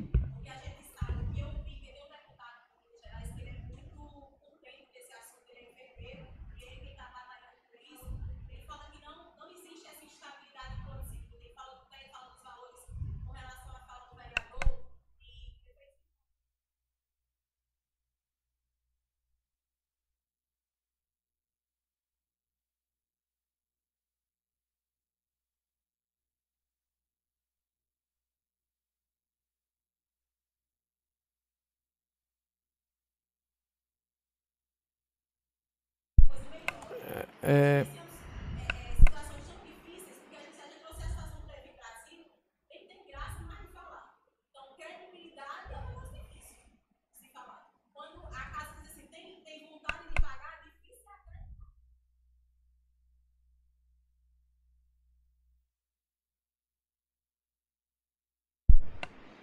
É, como é o nome da senhora? Luci Carla. É, é, são muito é, boas a, os seus esclarecimentos. Eu via ontem é, no Correio Debate e o apresentador justamente citava o, a situação de São Bento. Citava justamente a, a, a cidade de São Bento, que iria receber uma é, no caso as parcelas é só para esse ano é até dezembro. Cento e não 200 mil reais salvo engano. E que a folha de pagamento do pessoal todo daria 180 agora eu não sei qual o número de, de, de, de, de, de funcionários e também não sei é, se estão incluídos esse pessoal do cadastro ou se o pessoal que não teve o, é, o seu cadastro feito, como é que vai ficar a situação, já que o, o Ministério da Saúde vai passar o, o, o, o, recurso baseado no número de, de, de, de profissionais que estão é, cadastrado nesse, nesse Quinés, Sinés, né? Sen, pronto, Quinés, que estão cadastrados. Então a gente, a gente tem que, que ver a situação, esperar chegar o, o projeto nesta casa. Assim, quando a senhora fala da boa vontade, que os outros prefeitos vão pagar, a gente, o que mais escuta quando é, qualquer prefeito que você escutar, a choradeira e a lastimação é grande para para resolver as coisas. Não é, não é só o caso de São Bento, não, é todos. Quando sai um, um problema para tirar um real de uma prefeitura, de recursos da, da prefeitura, a, a, ladainha dos prefeitos é grande. E, e não falta recurso. Não falta recurso, falta boa vontade. Não é, isso não é específico de São Bento, mas falta boa vontade de, de, de resolver os problemas. E a gente, como, como vereador, como vem é, é, batalhando aqui, lutando. Quem acompanha as reuniões desta casa sabe. A gente vem lutando por essa causa, não só por essa dos enfermeiros, que, que é, é uma causa. Eu quero até parabenizá-los que vocês conseguiram essa aprovação dessa lei lá em Brasília e, consequentemente, vocês irão receber. Agora vai ter essa, essa questão se os, o pessoal que não está inscrito nesse cadastro, como é que vai ficar se o dinheiro veio para baseado nele. Só que se só tiver 50 cadastrado e tiver 100 prestando serviço, né? Mas vamos esperar que, que chegue um consenso e dizer que vocês podem contar com, com o vereador Fabrício para é, votar aqui de acordo com o interesse de vocês. Um forte abraço a todos. Obrigado, presidente. O requerimento continua em discussão. Eu estava escutando aqui a, a, questão da discussão do vereador Fabrício, escutando também Luci Carla, conheço também Luci Carla, enfermeira. Eu acredito que o cerne da questão aqui é, gira em torno de algo bem simples para poder a gente solucionar. O projeto, a, o, o, piso foi sancionado agora, recentemente. O STF, eu estava fazendo minhas leituras, tinha, tinha é, feito um veto e, re, e, revogou esse veto também e autorizou, se eu não me engano, as, as meninas podem também me corrigir caso eu esteja enganado, para poder o setor público começar a pagar a partir de junho e o privado a partir de julho. Se eu não me engano, foi assim. Então, o que acontece? Da mesma forma que aconteceu com o piso salarial dos professores, que hoje recebem, isso vai acontecer naturalmente com os enfermeiros.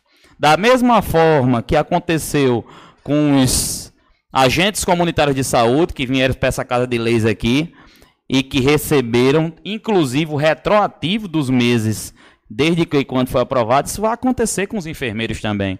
Agora, claro e evidente que, concordando com, com a palavra de Luci Carla, entendendo a questão do projeto, inclusive foi encaminhado esse ofício do prefeito para cá, Quando tiver, quando for feito o repasse da maneira correta, como eu acredito que vai ser feito, é porque não tinha lógica de um presidente aprovar um, um, um, um piso como esse e não mandar o recurso. Claro que ele quer mandar o recurso e vai mandar o recurso. Eu imagino assim, sou otimista com isso.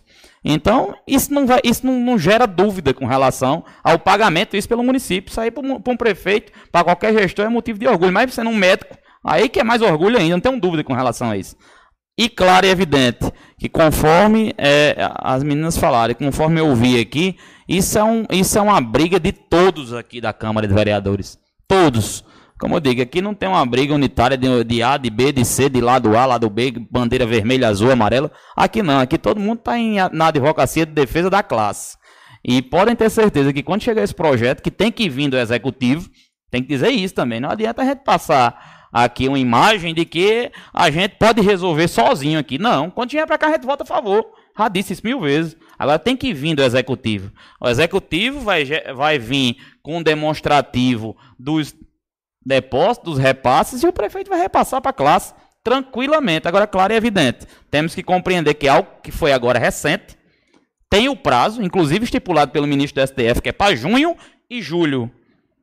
Junho e julho. Então a gente está agora em maio. Então acredito que daqui para lá as discussões vão amadurecer e eu não tenho dúvida que isso foi uma promessa até de campanha do presidente que venceu as eleições e eu acredito que ele vai fazer o que ele, que ele prometeu e que cumpriu, que assinou. Porque, como eu digo sempre, tinha muita gente duvidando do piso dos professores. Os professores estão aí recebendo. Tem muita gente duvidando do piso dos agentes comunitários de saúde. Os agentes de saúde estão aí recebendo. E nada mais justo para as pessoas que ficaram na linha de frente, principalmente com essa pandemia, que foram os enfermeiros, serem prestigiadas com a mais, a mais nova classe que terá e já tem seu piso. Agora, isso vai acontecer naturalmente e vocês não tenham qualquer dúvida é porque às vezes, da maneira como se colocam as palavras, vereador Juliano, parece que alguém compra a briga mais pelo outro, mas o povo é inteligente, sabe que isso é uma briga de todo mundo. É uma briga de todo mundo. Quem não quer ver alguém que desempenha a sua função e que eu já preciso várias e várias vezes, todo mundo aqui já precisou do enfermeiro e sabe do cuidado que o enfermeiro tem, não quer que ele receba o piso. Claro e evidente que todo mundo quer. Inclusive a vereadora Roiciano, antes de, antes de iniciar esse debate, falou, vereador, eu sou enfermeira, e eu estou com muito gosto em poder estar aqui hoje e poder votar. E eu digo que vai ser por unanimidade isso aqui hoje, como está sendo. Então, enfermeiras que aqui estão, eu acredito que a gente tem que se unir para debater isso. Isso é muito importante escutar vocês. Vocês vão pesquisando de um lado, a gente vai pesquisando do outro. Temos até junho, que é o, é o prazo que foi dado para poder iniciar os pagamentos, para poder a gente aprimorar essa discussão, independente de política. Aqui vamos esquecer a política, apesar de ser uma casa política aqui, mas vamos esquecer a política. Hoje nós somos 13 advogados de defesa dos enfermeiros. Vamos botar isso na cabeça. Então a gente vai pesquisar, vocês pesquisam do lado, a gente pesquisa do outro, chega o projeto, o prefeito bota favorável, vocês começam a receber. Eu acredito que esse será o caminho. Eu é, me comprometo em fazer um aprofundamento nisso aí para poder acelerar o mais rápido possível isso aí. Vou ver essa questão também do Kinés, como é que é esse cadastro, Lucicala, como é que é efetuado, como é que é feito, o que precisa. De início, tinha uma, uma, uma, uma certa dúvida com relação se apenas os concursados receberiam, mas eu né, né, tinha essa dúvida. Mas assim, ao meu, a, minha, a minha modesta visão inicial, acho que é até injusto, só os concursados, ok, que todos os, contra... todos os enfermeiros e da classe devem receber. Então é isso que a gente deve brigar, amadurecer essa, essa conversa, chamar vocês para perto da gente vocês venham para cá, para perto da gente nas próximas reuniões, para poder a gente, desse, de, dessa limonada, fazer um suco e com relação ter a aprovação desse projeto. Mas vocês não tenham dúvida, quando esse projeto chegar aqui, quando for para poder implantar, todos os três vão votar unanimemente, até porque a gente é, foi, é, está aqui por conta de vocês e a classe é mais que merecida receber isso aí. Então não tenham dúvida, vamos aprimorar esse debate, que acredito que até o prazo que foi estipulado deve estar tudo redondo e tudo resolvido para poder vocês receberem o piso. Eu acho que vai ser assim. A palavra continua em discussão. Requerimento. Não havendo mais quem queira discutir, coloque em votação. Quem estiver a favor, permaneça como estão. O requerimento foi aprovado por unanimidade. Como não havendo tema, é, tema, passo por, para o tema livre. Não havendo inscrito, e nada ninguém inscrito, declaro encerrada a sessão. Agradecendo a todos os vereadores por essa noite. Desejar uma boa noite a todos que compareceram na sessão.